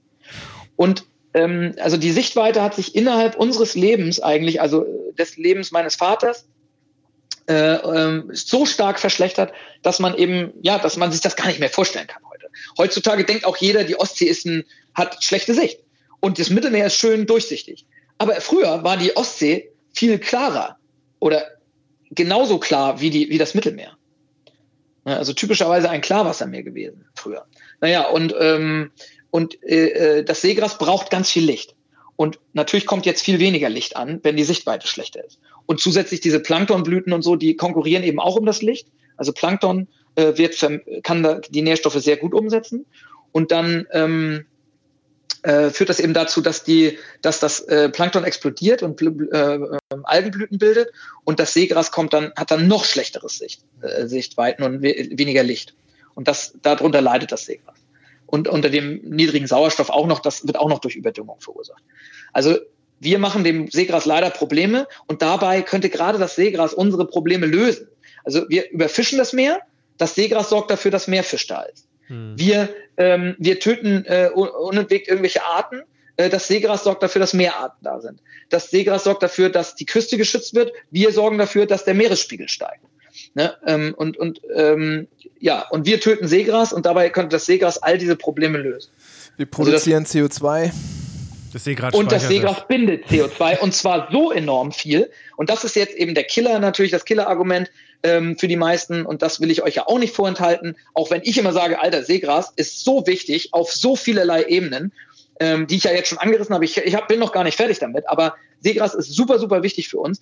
Und dann kommt diese kleine, eine dieser Fähigkeiten, ja. die ich nicht als die wichtigste bezeichnen würde, nämlich dass es CO2 bindet. Äh, und die ist jetzt der Killer. Und wenn du irgendwo eine, einen Antrag schreibst, um Seegras äh, zu beforschen, zu erforschen, dann musst du immer erwähnen, wie geil Seegras ist. Und Seegras ist auch geil, nämlich, das ist so geil, es bedeckt auf der Erde 0,1 Prozent der Oberfläche des Planeten. Also ne? 0,1 Prozent. Das ist nichts. Wenig. Wälder bedecken irgendwie, äh, also der Landfläche, äh, äh irgendwie über 50 Prozent der Landfläche und, äh, und eben wirklich, äh, den habe ich, kann ich euch nicht jetzt raushauen, aber einen super großen Anteil des gesamten Planeten ist mit Wäldern bedeckt. Seegras nicht. Seegras ist kein häufiges Habitat auf dem Planeten. Es ist 0,1 äh, Prozent der Oberfläche des Planeten ist von Seegras bedeckt. Aber diese 0,1 Prozent Oberfläche speichern 18 Prozent des CO2s auf der Erde. Die, also die wir produzieren. 18 Prozent. Also wenn wir dieses kleine Teil Seegras verlieren, dann verlieren wir auch 18 Prozent Speicherfähigkeit in unserem Planeten an Seegras. Äh, an, an CO2, Entschuldigung. Ja. Aber weißt du was, ja. wenn, wenn, das so krass ist, dann, dann muss man einfach zurückstecken und sagen, okay, ich will euch nicht langweilen, wie viele geile Fische es hier geben würde in unserer überfischten Ostsee. Ähm, aber lasst uns doch einfach mal die Population, äh, wenn man über Population sprechen kann bei Seegras, äh, ja. so deutlich aber. erhöhen, dass wir hier ein CO2 binden ohne Ende. Ich meine, wenn da alle drauf ansprechen, dann ist das halt der Trägerpunkt. Ja, und deswegen machen wir auch genau so ein Projekt ja. gerade am, am, am Geomar. Äh, so heißt also, und dieses Ozeanforschungsinstitut, an dem ich arbeite, ist das Geomar in Kiel. Äh, und wir machen genau so ein Projekt gerade. Äh, das ist ein großes, ähm, äh, ähm, großes internationales Projekt, das heißt ähm, Sea-Store. Und da gucken wir uns an, wie ist die Speicherfähigkeit von Seegras, wenn man das angepflanzt hat. Künstlich angepflanztes Seegras ähm, äh, äh wie viel CO2 speichert das und wie lange dauert das, bis der CO2-Speicher sich überhaupt etabliert, äh, speichert das überhaupt genauso viel CO2 wie natürliche Seegraswiesen und so weiter. Diese ganzen Fragestellungen bearbeiten wir da. Was man schon sagen kann jetzt ist, man kann Seegras anpflanzen. Das haben wir jetzt erfolgreich gemacht letztes Jahr. Ähm, äh, allerdings ist es sehr, sehr aufwendig, Zeit und Personal aufwendig, denn wir machen das per Hand. Mhm. Mit, mit der Hand tauchend äh, Seegras, das vorher geerntet wurde, in einer anderen Wiese pflanzen wir ein und dann warten wir darauf, dass sich dieses Seegras äh, natürlicherweise in diesem neuen Lebensraum dann stark ausbreitet. Und das hat es jetzt auch schon getan. Also wir ähm, stellen fest, dass das sehr, sehr gut funktioniert. Es ist aber sehr, sehr aufwendig, insbesondere wenn man in die Fläche gehen will. Also wir haben ja keine landwirtschaftlichen Geräte für Unterwasser und so. Ja. Und was man auch schon sagen kann, ist, das mit der CO2-Speicherung wird auch bei künstlichen Seegraswiesen genauso funktionieren wie bei natürlichen Seegraswiesen. Geil. Gut. Ja. Ähm, Nähr, äh, Bakterienfiltern hin und her, das war ja auch äh, ganz. Ah, woher weißt du das denn? Äh, du. Einer meiner so, ja. Nachteile ist halt manchmal, dass ich mich in, meinen, in unseren Anfangsfolgen so gut vorbereitet habe, dass ich dem Interviewpartner immer ins Wort gefallen bin, weil ich es nicht abwarten konnte, bis er endlich die Antwort bringt die, die von mir gestellte Frage. Und äh, natürlich äh, interessiert mich das einfach, dieses Thema, unsere Meere, unser, unser Spielplatz und wie können wir halt äh, dazu beitragen. Und dann habe ich mich ein bisschen damit beschäftigt. Und ja, das halt sehr so, gut. So spannend, wie äh, du berichtet hast. Ich weiß, war das? Ich habe angefangen hat diese ganze Folge ja in einem Abend, nachdem ich mein Kind äh, nach fünf Büchern ins Bett gebracht habe, äh, habe ich noch eine, Folge in der Mediathek. Boah, war das ZDF? Wie heißt denn die, die, die Serie? Da fahrt ihr, da berichtet die über das Seegras. Und da, da kam mir die Idee, ey, mit Philipp müssen wir eine Folge machen. und da habe ich das, das gesehen ja und, und, da dachte ich schon so, ey, das, wie geil ist das eigentlich? So, und da hast du, glaube ich, hast du da gesprochen, wie ähm, ihr Proben nehmt in der Seegras, ja. in, in der Seegraswiese und irgendwie wirklich mi minimal daneben, fünf Meter daneben. Ja eine Probe. Ja, ich erzähle es. Äh, ja, äh, wenn, du, wenn du mich lässt, erzähle ich bitte. das gerne. ich wollte auch mal was sagen. Äh, also genau, wir, also wir haben, wir haben äh, tatsächlich eben Wasserproben genommen. Ja? Also mein Prof kam damit an, so hier, guck mal, neues Paper, also neue Veröffentlichung hier aus, aus, äh, aus Indonesien.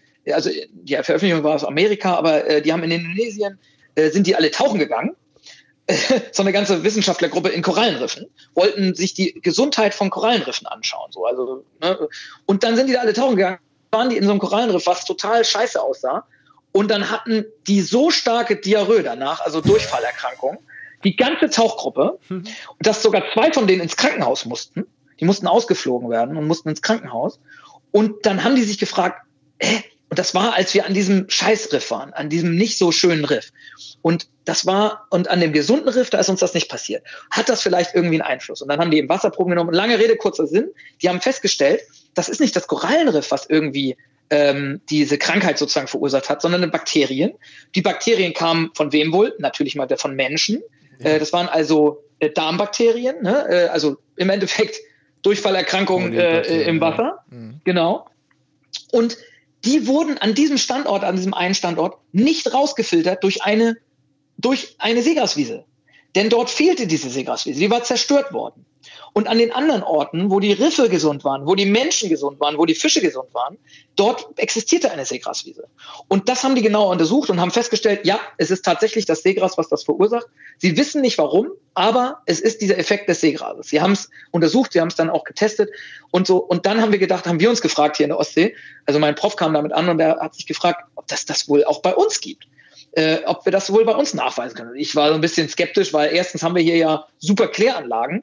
Wir haben ja nicht einfach so äh, wie da, dass die Menschen direkt ins Meer im Endeffekt scheißen, Entschuldigung, äh, sondern das ist ja bei uns nicht. Wir haben ja Kläranlagen hoch, äh, also die besten Kläranlagen der Welt haben wir hier und äh, da haben wir ja dann nicht so viele Krankheitserreger auch im Meer und so und man wird ja auch nicht, man kriegt ja nicht Durchfall, weil man mal im Meer taucht und so. Äh, ich, ich war skeptisch. Und wir haben dann aber eine Untersuchung gemacht und haben wirklich mit Spritzen unter Wasser Wasser aufgezogen. Einfach nur Wasser, nichts anderes. Und zwar in der Seegraswiese, direkt in einer Seegraswiese haben wir Wasser aufgezogen. Und dann sind wir fünf Meter daneben geschwommen, wo keine Seegraswiese war, auf der Sandbank. Und haben dort auch Wasser aufgezogen. Dann haben wir das alles ausplattiert. Also wir haben da ähm, also genetische Methoden und auch molekularbiologische Methoden angewandt, haben dann geschaut, wo, wie hoch ist die Bakterienlast in diesen beiden Wassern. Äh, und haben festgestellt, dass die Bakterienlast in Seegraswiesen um etwa 50 Prozent verringert ist gegenüber benachbarten Wasserflächen. Wahnsinn. Und das fanden wir so erstaunlich, also haben wir auch schon veröffentlicht, haben wir auch schon eine Veröffentlichung zugeschrieben und das äh, durchbekommen und so. Und eben, das war so erstaunlich und der genaue Effekt, der ist noch gar nicht richtig untersucht.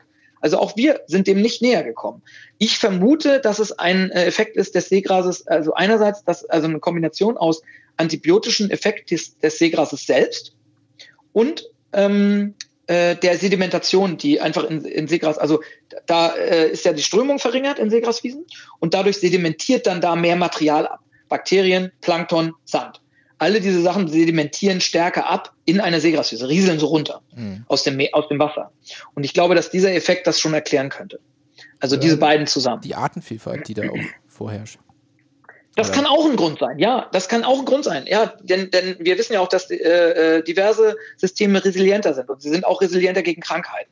Ja. Und ähm, auch das ist eben wieder so ein Punkt, ne? Der Mensch verursacht schlechte Wasserqualität durch äh, durch seine Exkremente durch oder durch durch oder ja oder auch durch Gülle und so weiter bei uns. Und das Seegras kann uns dabei helfen, das Wasser sauberer zu machen. Und wir haben übrigens nicht nur alle Bakterien oder so untersucht, sondern wir haben uns auch gezielt die Bakterien angeschaut, die beim Menschen ähm, äh, äh schwere Erkrankung, Erkrankungen hervorrufen können. Also E. coli, aber auch ähm, äh, Vibrio. Das ist mhm. eine Krankheit, an der sterben jedes Jahr so ein, zwei Menschen an der Ostsee. Äh, das sind immer sehr, sehr alte Menschen oder sehr äh, kranke Menschen, die immunsupprimiert sind, also ein schlechtes Immunsystem haben, auch vielleicht medikamentös und so, und die dann mit Wunden im Wasser sich infiziert haben mit Vibrio. Also das ist so eine Wundbakterium, das verursacht Wundbrand. Ähm, und äh, das kommt überall an der Küste vor. Aber dort, wo Seegraswiesen sind, ist das um 40 Prozent reduziert. Und äh, das finde ich so erstaunlich schon und so geil und so neu, das ist eine ganz neue äh, Erkenntnis, wirklich erst ein Jahr alt, noch nicht mal. Äh, wir haben das letztes Jahr veröffentlicht. Und ähm, ja, das finde ich eben auch spannend. Weißt du, das, äh, falls halt jemand meckert über das Seegras oder so, dann sage ich, Alter, es macht sogar das Wasser gesünder, indem ja. du da rumsurfst oder tauchst und schwimmst. Könntest du dein Ferienhaus ja, also sogar als Kurort ja. ausschreiben. Und, ja. Ich sag mal, Algen genau. kann man ja, wenn ja auch oft in der, in der, in der Küche benutzt. Äh, Seegras. Ich ja. hatte gestern, gestern eine Bowl echt, ich rede mit meinem Kumpel vorgestern, ey, wir haben hier bald mit einem Meeresbiologen eine Aufnahme, also mit meinem Teamkollegen, wir äh, habe ich Nachtschicht gehabt. Und er, ey, hier, heute, ich bringe hier so eine Bowl mit von hier so einem Chinesen-Dings. Und dann war da, und ich habe ihm vorher kann, schon erzählt mit dem Seegras, es geht vor allem um Seegras in der Erde. Und dann bringt er mir eine, eine Bowl mit, wo Seegras drin ist. Also er sagt, es war Seegras. Das war? Vielleicht ja, ich glaube, wahrscheinlich war, das kein Al wahrscheinlich war das, war das so ein bisschen eher so gummiartiges yeah. Zeug. Also es war und, gar nicht meins. Ich, ich sag nur hier, die grünen Algen, das schmeckt mir nicht. Das ist ja, Seegras. Also, nee, das war eben nicht Seegras. Also es wird eben manchmal dann auch falsch übersetzt. Ja. Weil zum Beispiel auf Englisch heißt, heißen Algen Seaweed. Uh. Und auf Deutsch ist Seaweed ex exakt übersetzt ja Seegras. Ja. Und oder Seeunkraut. Und das ist es eben ja nicht. Also Seagrass heißt es auf Englisch und Seaweed sind nur Algen. Ha! Also die, äh, äh, deswegen ist das immer so ein Übersetzungsfehler. Aber nichtsdestotrotz, die Frage ist berechtigt. Also Algen werden sehr viel äh, konsumiert, insbesondere im, im, asiatischen Raum und so. Und die sind auch, finde ich, eben, ich, ich mag ich mag gerne Algen. Also ähm, wenn die richtig zubereitet sind, mag ich die sehr gerne. Aber Seegras selbst so kannst du nicht essen. Ist viel zu faserig. Ähm, aber was jetzt ein Koch in, äh, in Spanien, in Galicien, äh, das ist ein Sternekoch, also nicht irgendwer, ja. sondern so richtig so ein Sternekoch. Und der hat angefangen aus dem Samen von Seegras. Wir haben ja gesagt, ihr habt ja schon gelernt, das ist eine Blütenpflanze. Und wo Blüten sind, sind auch Samen. Und die Samen vom, äh, von der See, vom, vom Seegras, auf, das ist die gleiche Art wie bei uns, ähm, das große Seegras, äh, die vermarktet er jetzt in seiner Küche, in seinem Restaurant als ähm, Seereis. Also die sind so ähnlich wie Reis, äh, schmecken aber nussiger, sogar, wie er sagt, besser als Reis. Und er hat angefangen jetzt äh, tatsächlich mit den Local äh, Communities dort und so, also mit den, mit den Einheimischen und so, angefangen, wirklich, das, so, so, so ist halt so ein Sternekoch, der, der sieht immer das ganze Bild ähm, und hat versucht, also fängt jetzt an, Seegras richtig zu anzupflanzen, aber nicht eben um CO2 zu binden oder so, sondern um die Samen zu gewinnen. Aber dann wächst doch kein Seegras mehr, oder? Also wenn man die Samen abschöpft. Doch, doch, das ist das Gute. Seegras hat zwei Verbreitungswege. Einerseits die Samen, die eben runterrieseln und dann neue Pflanzen bilden können. Aber der viel wichtigere äh, und bei uns zum Beispiel eben bei weitem überwiegende äh, Ausbreitungsmechanismus von Seegras ist, dass es Ableger bildet. Also dann hast du eine ja, Pflanze und die bildet dann, deswegen eben unser Erfolg jetzt mit unserem äh, C-Store-Projekt, das ist eben so, wir haben, wir haben pro Quadratmeter, ähm, haben wir acht Pflanzen gepflanzt, ja.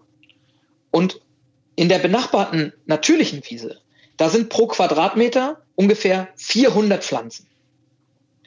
Und wir haben nur acht gepflanzt, weil wir schaffen das niemals, 400 Pflanzen zu pflanzen. Ja. Wir haben acht gepflanzt. Und jetzt im Winter äh, hat das sich so stark ausgebreitet, dass die beiden Flächen, die natürliche und die ähm, künstlich bepflanzte, fast die gleiche Dichte aufweisen. Das ja und das ist nur aus diesen acht Pflanzen entstanden. Also die acht Pflanzen haben sich so ausgebreitet und untereinander Ableger gebildet, dass es jetzt inzwischen eben fast, ja, es, ich glaube, es sind 200 Pflanzen äh, pro Quadratmeter. Cool. Aber optisch sieht es fast genauso aus. Aber könnte man doch einfach die Samen ernten und ins, ins Meer streuen? Ja, das könnte man machen, hat man auch schon probiert. Da ist die Erfolgsquote halt relativ gering. Also wir sprechen jetzt zum Beispiel von einer Erfolgsquote von ungefähr, also unsere Pflanzen, ne, wir haben ja einzelne Pflanzen umgesetzt und von denen haben sich ungefähr äh, 40 Prozent angesiedelt. Mhm. So, also wir haben eine Erfolgsquote von 40 Prozent ungefähr. Also von den acht Pflanzen, ne, so ungefähr vier oder so, äh, drei bis vier haben sich, ange, haben sich angesiedelt.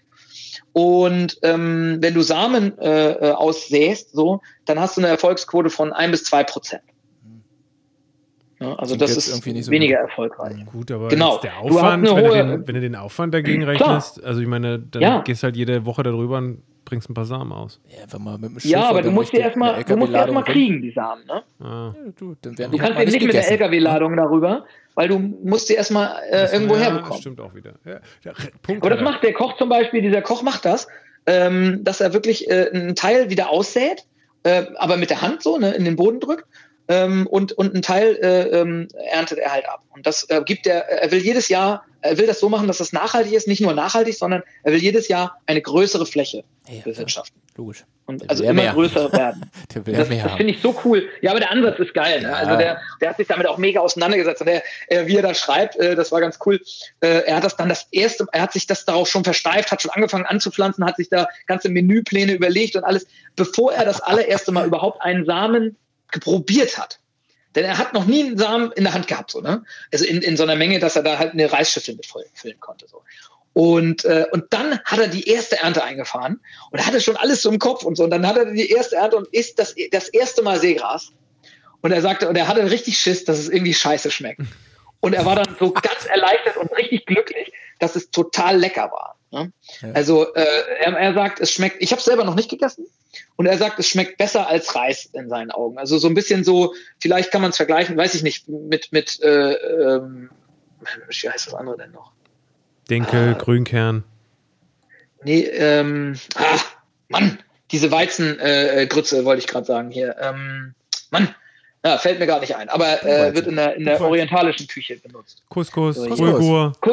Bulgur, Bulgur, danke. Mir ist viel mir nicht ein. Bulgur. So ein bisschen, das hat auch ein bisschen nussigeren Geschmack. Ich mag zum Beispiel Bulgur lieber als Reis eigentlich. Äh, vom Geschmack her jetzt, ne? rein geschmacklich. Mhm. Und so ähm, beschreibt er äh, äh, den Seereis. Ja, aus, aber in Galizien kann man ja auch ganz surfen, von, äh, ganz gut surfen, von daher kann man. Aber darf ich mal ganz kurz, wir haben jetzt Gerne. viel über Seegras, Bulgur, äh, ja. Reis.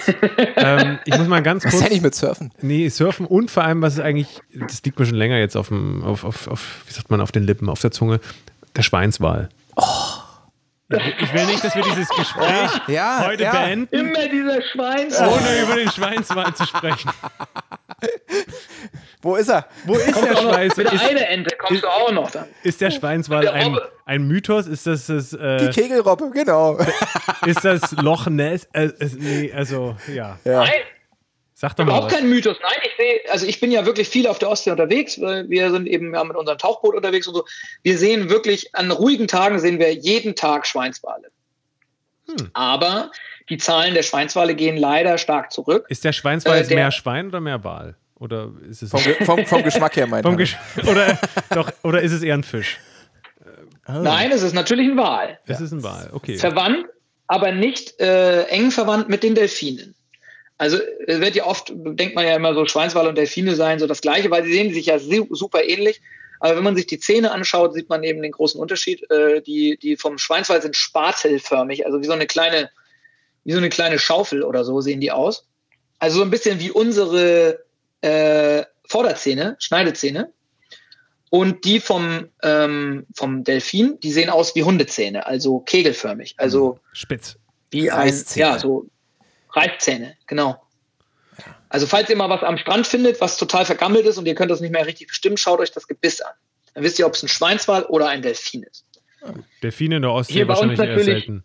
Ja, ja, selten, aber wir haben sie ja mal gehabt. Da vor zwei Jahren hatten wir oder vor drei in Jahren. In der Kieler Förde, ne? ja. In der Kieler Förde hatten wir einen, äh, mit dem war ich auch tauchen und dann Natürlich. hatten wir auch noch zwei große Tümmler, die, die ähm, haben wir auch gefilmt, ähm, unabsichtlich irgendwie. Die haben uns da beim Seegras äh, ernten, haben sie uns überrascht. Ja, also es gibt schon mal äh, Delfine und immer mal häufiger ähm, und auch gerne so stationäre, aber die, die Schweinswale, das sind die größten Schisser der Welt. Ich sage immer, der undankbarste Wal der Welt. Äh. Weil, weil du siehst Schweinswale, aber erstens tauchen sie immer nur unglaublich kurz auf. Wenn du Glück hast, siehst du gerade mal so die Finne. Ähm, und sie machen nur so, das, das hörst du, wenn, wenn es so ruhiger Tag ist, so wie so ein Niesen. Und, äh, und dann sind sie schon wieder weg. Und sie kommen so gut wie nie ans Boot. das ist wirklich, also ich habe das in meinem ganzen Leben. Ich bin ja wirklich, ich bin auch noch Segler und so. Ich habe wirklich viel Zeit auf dem Meer verbracht. Äh, und ich habe das zweimal in meinem Leben erlebt, dass ein Schweinswal angekommen ist und sich mal das Boot angeguckt hat und irgendwie neugierig war. Zweimal irgendwie, obwohl ich fast jeden Tag Schweinswale sehe. Das heißt, dass man beim Surfen, um, um nochmal die Brücke, wir sind ja auch ein Surf-Podcast, ja. zu schlagen, ja. dass man beim Surfen einen Schweinswal sieht, eher unwahrscheinlich? Nee, habe ich auch schon gesehen, aber äh, die haben natürlich, ja, die haben Angst und die wissen nicht, was das ist. Also gerade das Heul und so, das hört sich für die, glaube ich, komisch an.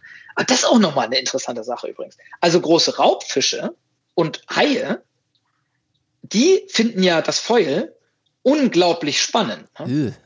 Ist euch das schon mal aufgefallen in der, in der Berichterstattung? Also, äh, nee. äh, wenn man sich da, sagen wir mal so, so googelt äh, oder auf YouTube und so, ähm, irgendwie Shark und Foil, oder Barracuda und Foil und so, dann gibt es da unglaublich viele Videos.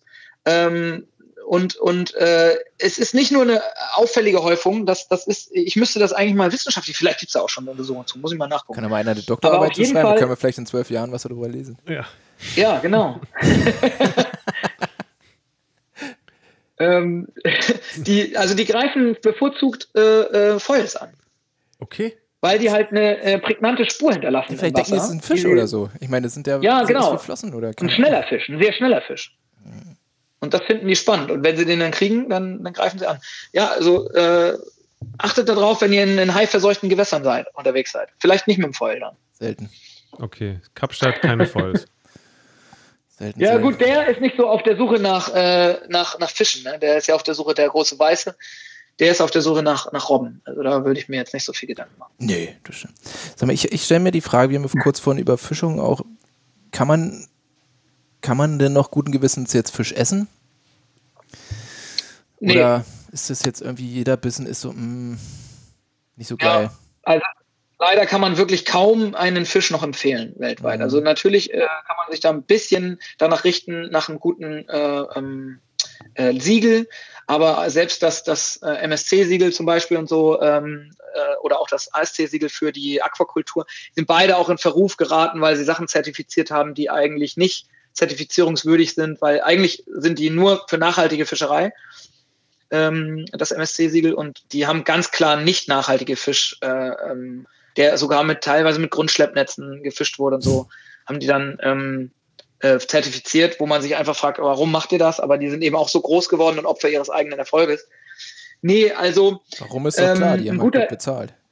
Ja, Ein guter Hinweis sind äh, einfach die Fischführer vom WWF oder noch strenger der vom Greenpeace. Aber wenn man da dann einmal auch mal reinschaut, ähm, wissenschaftlich fundierter äh, Fischführer, was man noch essen kann, dann ist da genauso irgendwie ein Fisch noch drin oder so. hm. äh, und alle anderen haben irgendwie eine rote Ampel und so. Also ähm, es gibt wirklich nicht mehr so viele Fischereien, die, die, oder sagen wir mal so, es gibt nachhaltig bewirtschaftete Fischereien, zum Beispiel in Norwegen, zum Beispiel in Island oder in Kanada oder in Alaska. Aber dann hast du ja wieder das Problem mit dem, dass das hierher gekarrt mhm. werden muss. Ne? Also dann hast du wieder die CO2-Problematik und so. Ich selber, ich esse noch Lachs aus Aquakultur, aus zertifizierter Aquakultur. Ähm, und sonst eigentlich auch nicht mehr viel Fisch. Und das tut mir echt leid. Und ach so, und natürlich selbstgefangenen Fisch. Das ist natürlich immer noch was, was man machen kann. Ähm, selbst angeln, ähm, und auch die kleinen Kutter von der Ostseeküste hier und so, die kann man natürlich ja. auch unterstützen. Das ist auch noch was. Aber die haben zum Beispiel jetzt auch einen Fangstopp für Dorsch. Ne? Und Dorsch ist ein, einer der wichtigsten Fische hier bei uns. Und auch, auch der westliche Hering, dass der, der, der bei uns hier gefangen wird in Kiel und Umgebung, der ist auch äh, im Bestand bedroht und hat auch extreme Einbußen hinnehmen müssen dieses Jahr ähm, an der, an der äh, Quote. Ja, also ja. äh, es ist schwierig mit Fischessen. Und sag mal, was ich mich wohl gefragt, nochmal, also ich, äh, du hast ja gesagt, der Wasseraustausch in der Ostsee, ich muss jetzt leider einen kleinen harten Sprung machen, äh, beträgt in der Ostsee ungefähr 33 Jahre. Ja. Jetzt mal also sagt man so, um das ganze Wasser einmal auszutauschen. Ja, genau. Jetzt ist ja auch strömungsabhängig der Wasseraustausch. Jetzt mal angenommen, du bist da sehr erfolgreich mit deinem Seegrasbepflanzung. Äh, und ja. da haben wir ja besprochen, dass das um 40 Prozent die Wellen bricht. Mit bis zu. Also auch die Strömung eventuell. Hätte das eventuell ja. negative Ausfolgen, wenn wir auf einmal überall Seegras haben? Nee. Nee, nee, wir reden jetzt ja wirklich von dem Wasseraustausch in die äh, Ostsee. Das ist so mhm. groß, ne? Also das ist großräumig gedacht. Und Seegras kommt ja nur im flachen Wasser vor also bis acht Meter Wassertiefe. Ah, okay. Und das äh, äh, interessiert den Wasseraustausch gar nicht. Ja. Nur höchstens in ganz flachen Buchten oder so. Da, äh, da ist es vielleicht so. Ähm, aber ne, dann alle mal lieber eine Seegraswiese, die eben Diversität, äh, Küstenschutz und so weiter, Fischerei, äh, Krankheit schützt, vor Krankheiten schützt und Sauerstoff produziert übrigens auch ja. und Nährstoffe rausfiltert und, und so. Äh, das will ich doch wohl lieber haben als eine tote äh, Mokte äh, mit, mit ähm, stinkendem Schleim, Schlamm besiedelt irgendwie und dafür ein guter Wasseraustausch. Versteht ihr? Also mhm. ja. Seegras ist äh, the law. Also wenn, wenn Seegras da ist, ist geht es der Umwelt auch gut. Das ist auch ein guter Anzeiger. Das ist auch ein Indikator, eine Indikatorart für uns, für die Wasserqualität. Also wir schauen uns an, wie tief und wo Seegras vorkommt und so. Und das ist ein Indikator für die Wasserqualität an diesem Standort. Ja, okay. Ich habe ich hab jetzt noch eine Frage zum Abschluss. Zum Abschluss. ja. Ah, also was heißt zum Abschluss? Wir werden wir sehen. Ähm, Hannes und ich beginnen ja auch gerade so ein bisschen mit dem Wingfoilen. Mit welchem Setup hast du so angefangen? Ähm, äh, wir wollten ja nicht über Marken sprechen, aber ich habe mit einem Low Aspect Foil angefangen. Mit einem, ich habe mit einem Low Aspect Foil angefangen äh, von Fanatic, mhm. ähm, 2000er. Ich wiege 72 Kilo und, und bin halt schon Bordsportler gewesen so. Und dann dazu ein Brett mit 110 Liter. Ähm, äh, ein Brett mit 110 Liter, genau. Also man sagt ja sowas wie äh, 20 bis, bis 30 Kilo äh, mehr Auftrieb, ne, äh, ähm, als, als du wiegst. So, da war ich ein bisschen, ich, ich hätte eine Nummer kleiner fahren können, aber das ist ganz gut am Anfang. Und dann eben habe ich mir den 5er Wing geholt. Mhm. Ein 5er Wing mit, äh, da ich eben vom Windsurfen komme, mit Boom. Ja. Ähm, und dann äh, also den, den Boom und das, das, das Wing-Ding äh, mit 5 Quadratmeter. Und den zu bedienen, das war für mich so natürlich, ich habe den eigentlich, also über den musste ich nie nachdenken als Windsurfer. Hm. Der war einfach nur da. Und äh, aufs Foil zu kommen, das war eben das Spannende. Äh, und da die Kontrolle zu behalten und sowas. Das habe ich ähm, ganz am Anfang, aber ich habe ja die Möglichkeit mit einem Boot. Das kann ich jedem nur empfehlen, der irgendwie die Möglichkeit hat. Oder Schulen machen das ja inzwischen jetzt auch. Gibt mehrere Schulen, wie ich gesehen habe, die jetzt das anbieten. Die erste Stunde sozusagen, auf Fehmarn gibt es eine Schule, in, in, in Kiel gibt es eine Schule, in, in Flensburg habe ich gesehen äh, ähm, überall gibt es Schulen, die eben anbieten, die allererste Stunde erstmal hinterm Boot mit dem Foil, sodass du erstmal lernst, das Foil zu kontrollieren. Können wir doch mal auf der Elbe machen. Das finde ich. Ja. ja. das könnt ihr überall machen. Also ja. entweder habt ihr selber ein Boot und da braucht man auch mhm. wirklich kein starkes Boot für. Also vielleicht kennt ihr jemanden mit Boot oder ihr geht eben in eine Schule oder ihr mietet euch ein Boot. Man kann Boote mieten. Hier bei uns in Kiel zum Beispiel kostet das auch nicht viel. Das kostet, glaube ich, für den ganzen Tag 200 Euro. Wie, wie viel PS ähm, muss das Boot so haben oder darf es? Der braucht nur 15 PS. Das reicht ja. völlig aus. Und das ist ja führerscheinfrei. Ja. Bis 15 PS führerscheinfrei. Könnt ihr also selber mieten und dann habt ihr euer Equipment oder ihr geht in eine Schule und, äh, und dann fahrt ihr ähm, einen Tag lang. Danach seid ihr völlig alle, weil ihr habt es einfach dann auch gelernt. Also ich war wirklich, ich, ähm, ich habe zehn Minuten gebraucht, bis ich das unter Kontrolle hatte. Und selbst meine Freundin, die ähm, keine Windsurferin ist und äh, die, die nur Wellen reitet, hat das auch innerhalb von zehn Minuten stand sie auf dem Foil und hatte Kontrolle so dass sie ne, mit einem mit einem Anfängerfoil, mhm. nicht irgendwie High Aspect und und nee, und nee. Äh, kurze Fuselage oder so, sondern wirklich schön 2000er Low Aspect, sowas in der Art, 1750er Low Aspect oder so, sowas in, in den Dreh, lange Fuselage, am besten kurzer Mast, 60 Zentimeter oder, oder 75 Zentimeter geht auch noch, aber 60 Zentimeter ist besser. Aber braucht man nicht unbedingt, wenn man den nicht hat. Und dann hinterm Boot. Als er, allererster Schritt das bringt's mega, finde ich. Danach hatte man voll Kontrolle und weiß auch, worauf man sich einlassen muss, wenn dann plötzlich der Wing dich emporträgt. Mhm. So, dann, dann, bist du nicht mehr so, ah, was ist jetzt hier los? Irgendwie. Sondern du weißt schon, ah ja, alles klar, ich, jetzt ja. verlagere ich mein Gewicht leicht und so. Und auf gar keinen Fall mit Fußschlaufen. Okay. Ich würde, ich würde, also ich bin ein halbes Jahr lang ohne Fußschlaufen gefahren. Mhm. Also das finde ich super gut, weil dann lernst du, wo müssen die Füße hin, dann kannst du die völlige freie Positionierung. Und warum fährst ja, du dann jetzt mit, mit Fußlaufen? Wegen Springen oder? oder? Ja, da, ähm, wenn man Wellen abreitet, dann immer mehr. Und auch wenn man ähm, springt, also zum Springen brauchst du sie ja sowieso. Und zum Wellenabreiten hilft es auch und auch zum Anpumpen und diese ganzen Dinge mhm. hilft es doch, wenn du Fußschlaufen dann irgendwann drauf hast. Aber das hat wirklich lange gedauert, weil du musst dir wirklich sicher sein, wo willst du deine Füße positionieren. Und nicht jeder, auch nicht jedes Brett passt mit jedem Foil zusammen, wenn du da unterschiedliche Marken zum Beispiel kombinierst. Ähm, deswegen würde ich da tatsächlich empfehlen, wenn man sich eben auf ein Foil einschießt, dann am besten auch das Brett von der gleichen Marke zu holen, weil ähm, oder oder ein Brett, was mit der gleichen Marke entwickelt wurde oder so. Also ne, es gibt bestimmte Brettmarken, die sagen, mit was sie ihre äh, Bretter entwickeln. Ja. Wobei sonst kann das sein, dass du überhaupt nicht hinkommst. Also dann ist dein Foil völlig falsch positioniert oder du musst es ganz, ganz nach vorne schrauben oder so, hast du überhaupt keinen Spielraum mehr. Und äh, dann sitzen die und die und die äh, Fußschlaufen sind an der falschen Stelle oder so. Also deswegen würde ich da empfehlen, äh, äh, die gleichen Marken und wenn du dann eben mit Fußschlaufen, aber man muss nicht mit Fußschlaufen. Es gibt auch viele, viele richtig gute Wingfoiler hier bei uns, ähm, die richtig gut sind und die nicht springen, sondern nur auf Welle gehen und die keine Fußschlaufen montiert haben. Ja. Also ich mache das einfach, weil ich mich da wohlfühle durch das Windsurfen, glaube ich auch. Ich fühle mich wohl, ich, ich gehe so rein in die, in die Fußschlaufe und dann weiß ich, ich muss mir keine Gedanken mehr machen über die Positionierung, weil ich weiß, dass ich meine Fußschlaufe richtig angebracht habe. Ich denke da nicht mehr nach. Und wenn, dann fummel ich nur noch an der Positionierung des Foils rum. Aber ich muss nicht mehr mir darüber nachdenken, hm, könnte ich äh, vielleicht die, äh, den Fuß noch Mikroäuzel nach links machen oder so oder nach hinten oder sowas. Ich sitze in meinen Fußschlaufen und ich fühle mich da wohl, weißt du, so wie in Hauspuschen reinzukommen. Schön mit Hausschuhen auf dem Brett. Oh, großartig. Ja. Erstmal wieder Hausschuhe an, ich gehe eine Runde surfen. Aber ich finde eben, wenn man eben ein großes Brett benutzt, großes Foil, lange Fuselage, ey, dann lernt jeder hinterm Boot innerhalb von zehn Minuten foilen. Also wirklich der größte äh, äh Körperklaus, der, der lernt das da richtig schnell. Und dann hat man richtig Spaß auch hinten, sogar in der Kleinstwelle von einem 15 PS Boot. Und äh, und lernt da ganz viel und, und kann auch mal äh, äh, ja, hin und her fahren und solche Sachen, Kurvenlage das erste Mal üben und so, hoch runter, kontrolliert üben. Und dann einen Tag, wenn man mit dem Wing noch nicht klarkommt, bestes Ding ist aufblasbares Sub, äh, Wing in die Hand, einen Tag lang nur das. Mhm. Und dann hast du beides getrennt gelernt, also genauso wie man das aus der Sporttheorie kennt. Zer zerlege deine Bewegungseinheiten ne, in, in, in kleinste Einheiten. Ähm, und dann hast du dein Feuern gelernt, du hast dein Wing-Handling äh, gelernt und dann bringst du beides zusammen und dann ist es mega easy. Ohne Enttäuschung. Mega easy. Geil, machen wir. Ich finde, das ist auch eine geile Alternative, wenn, wenn man dann mal hochfährt zum Urlaub und äh, hat dann einfach mal ein, zwei Tage keinen Wind, soll ja vorkommen. Bubs, ja. Bubs ein Boot gemietet. Ja.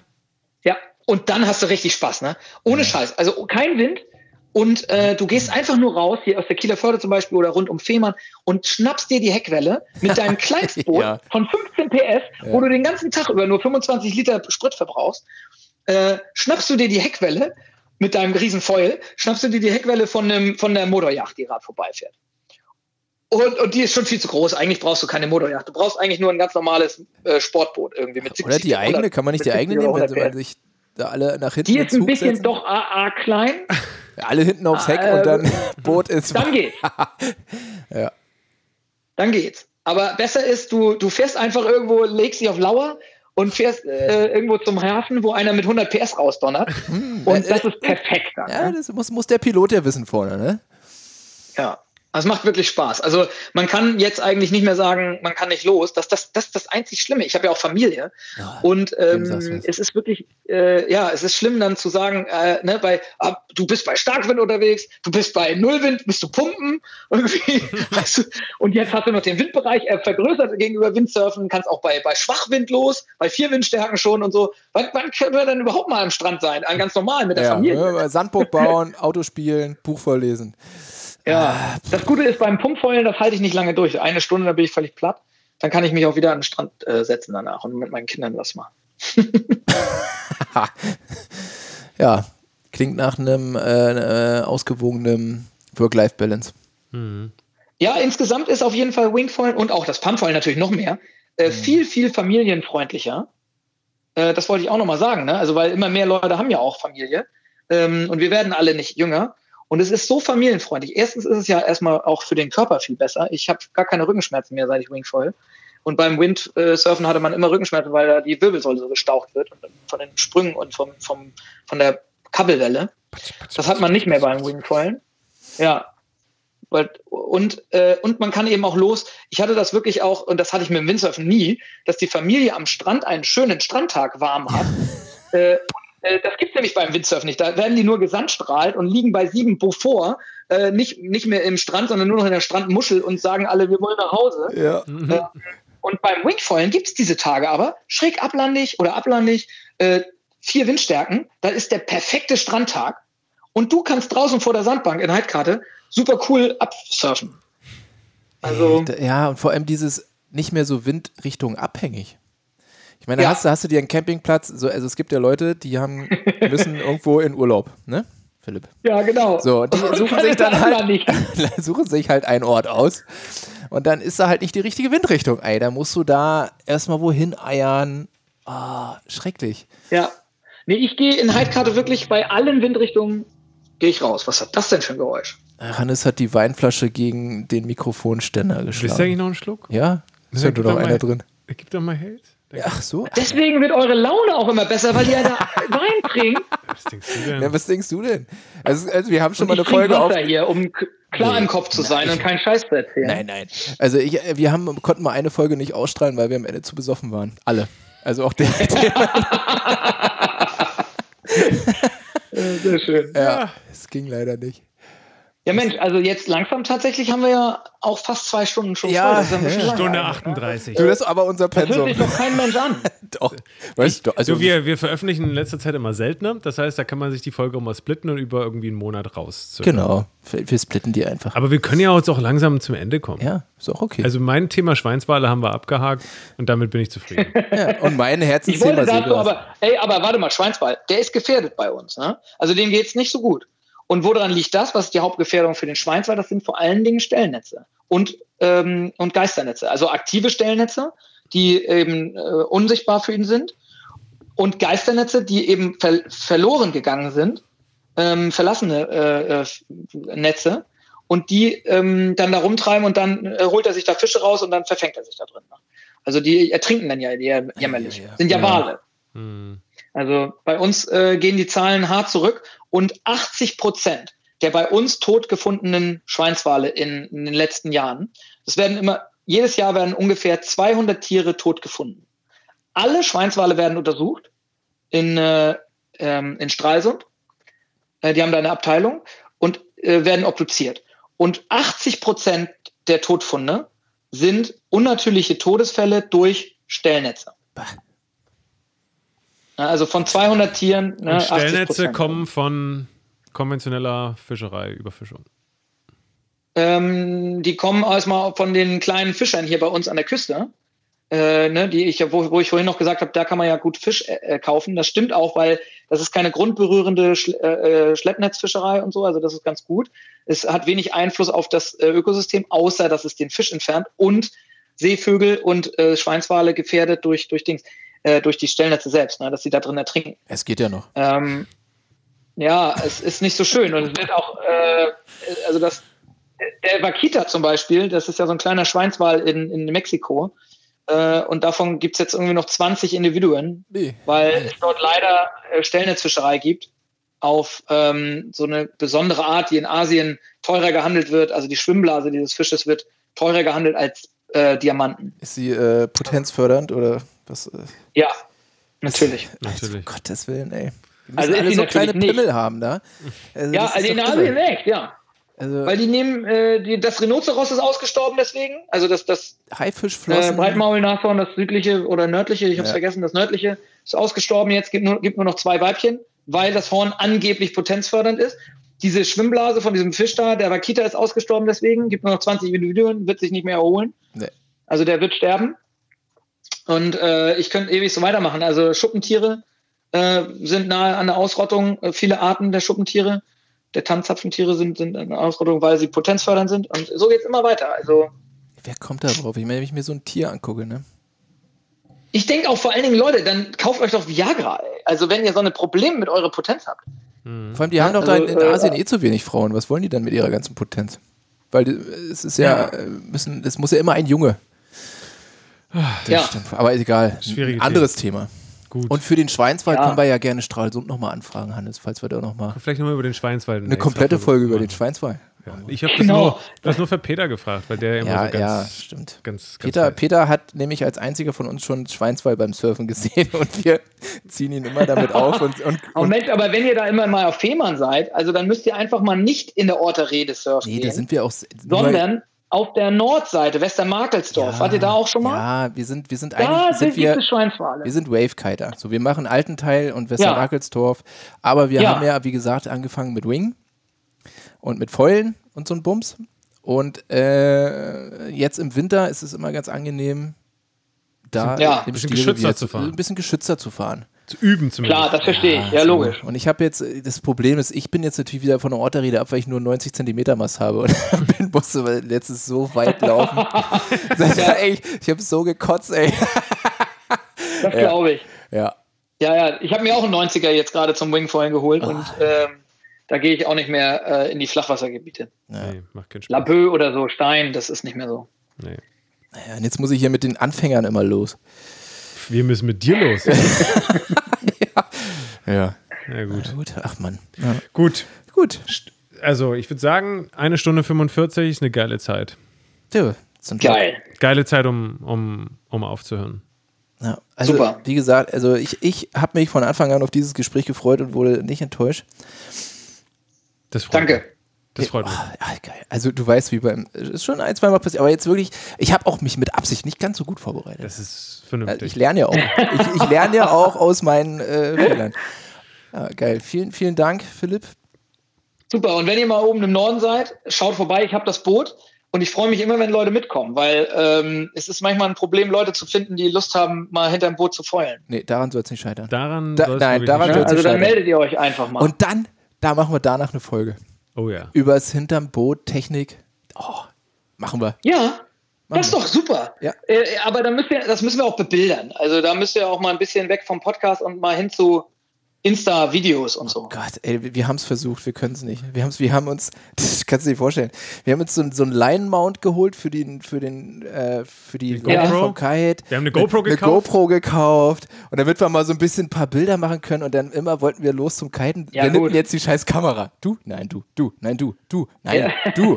Beim Bootfahren ist das wirklich geil, weil zwei sitzen ja eh immer nur rum oder, oder eben alle Leute an Bord sitzen ja eh nur rum. Da ist ja. das schon ganz nett, wenn man dann die Kamera in die Hand nimmt und ein bisschen äh, filmt und dann kann man auch später abends zusammensitzen, sich die Aufnahmen angucken und kann sagen, hier, guck mal, das ist nicht richtig oder so, da hast du was falsch gemacht oder guck mal hier, wie geil das aussah oder sowas, ja. Du Foto- und also Filmequipment, genug haben wir hier. Das kriegen wir hin. Gut.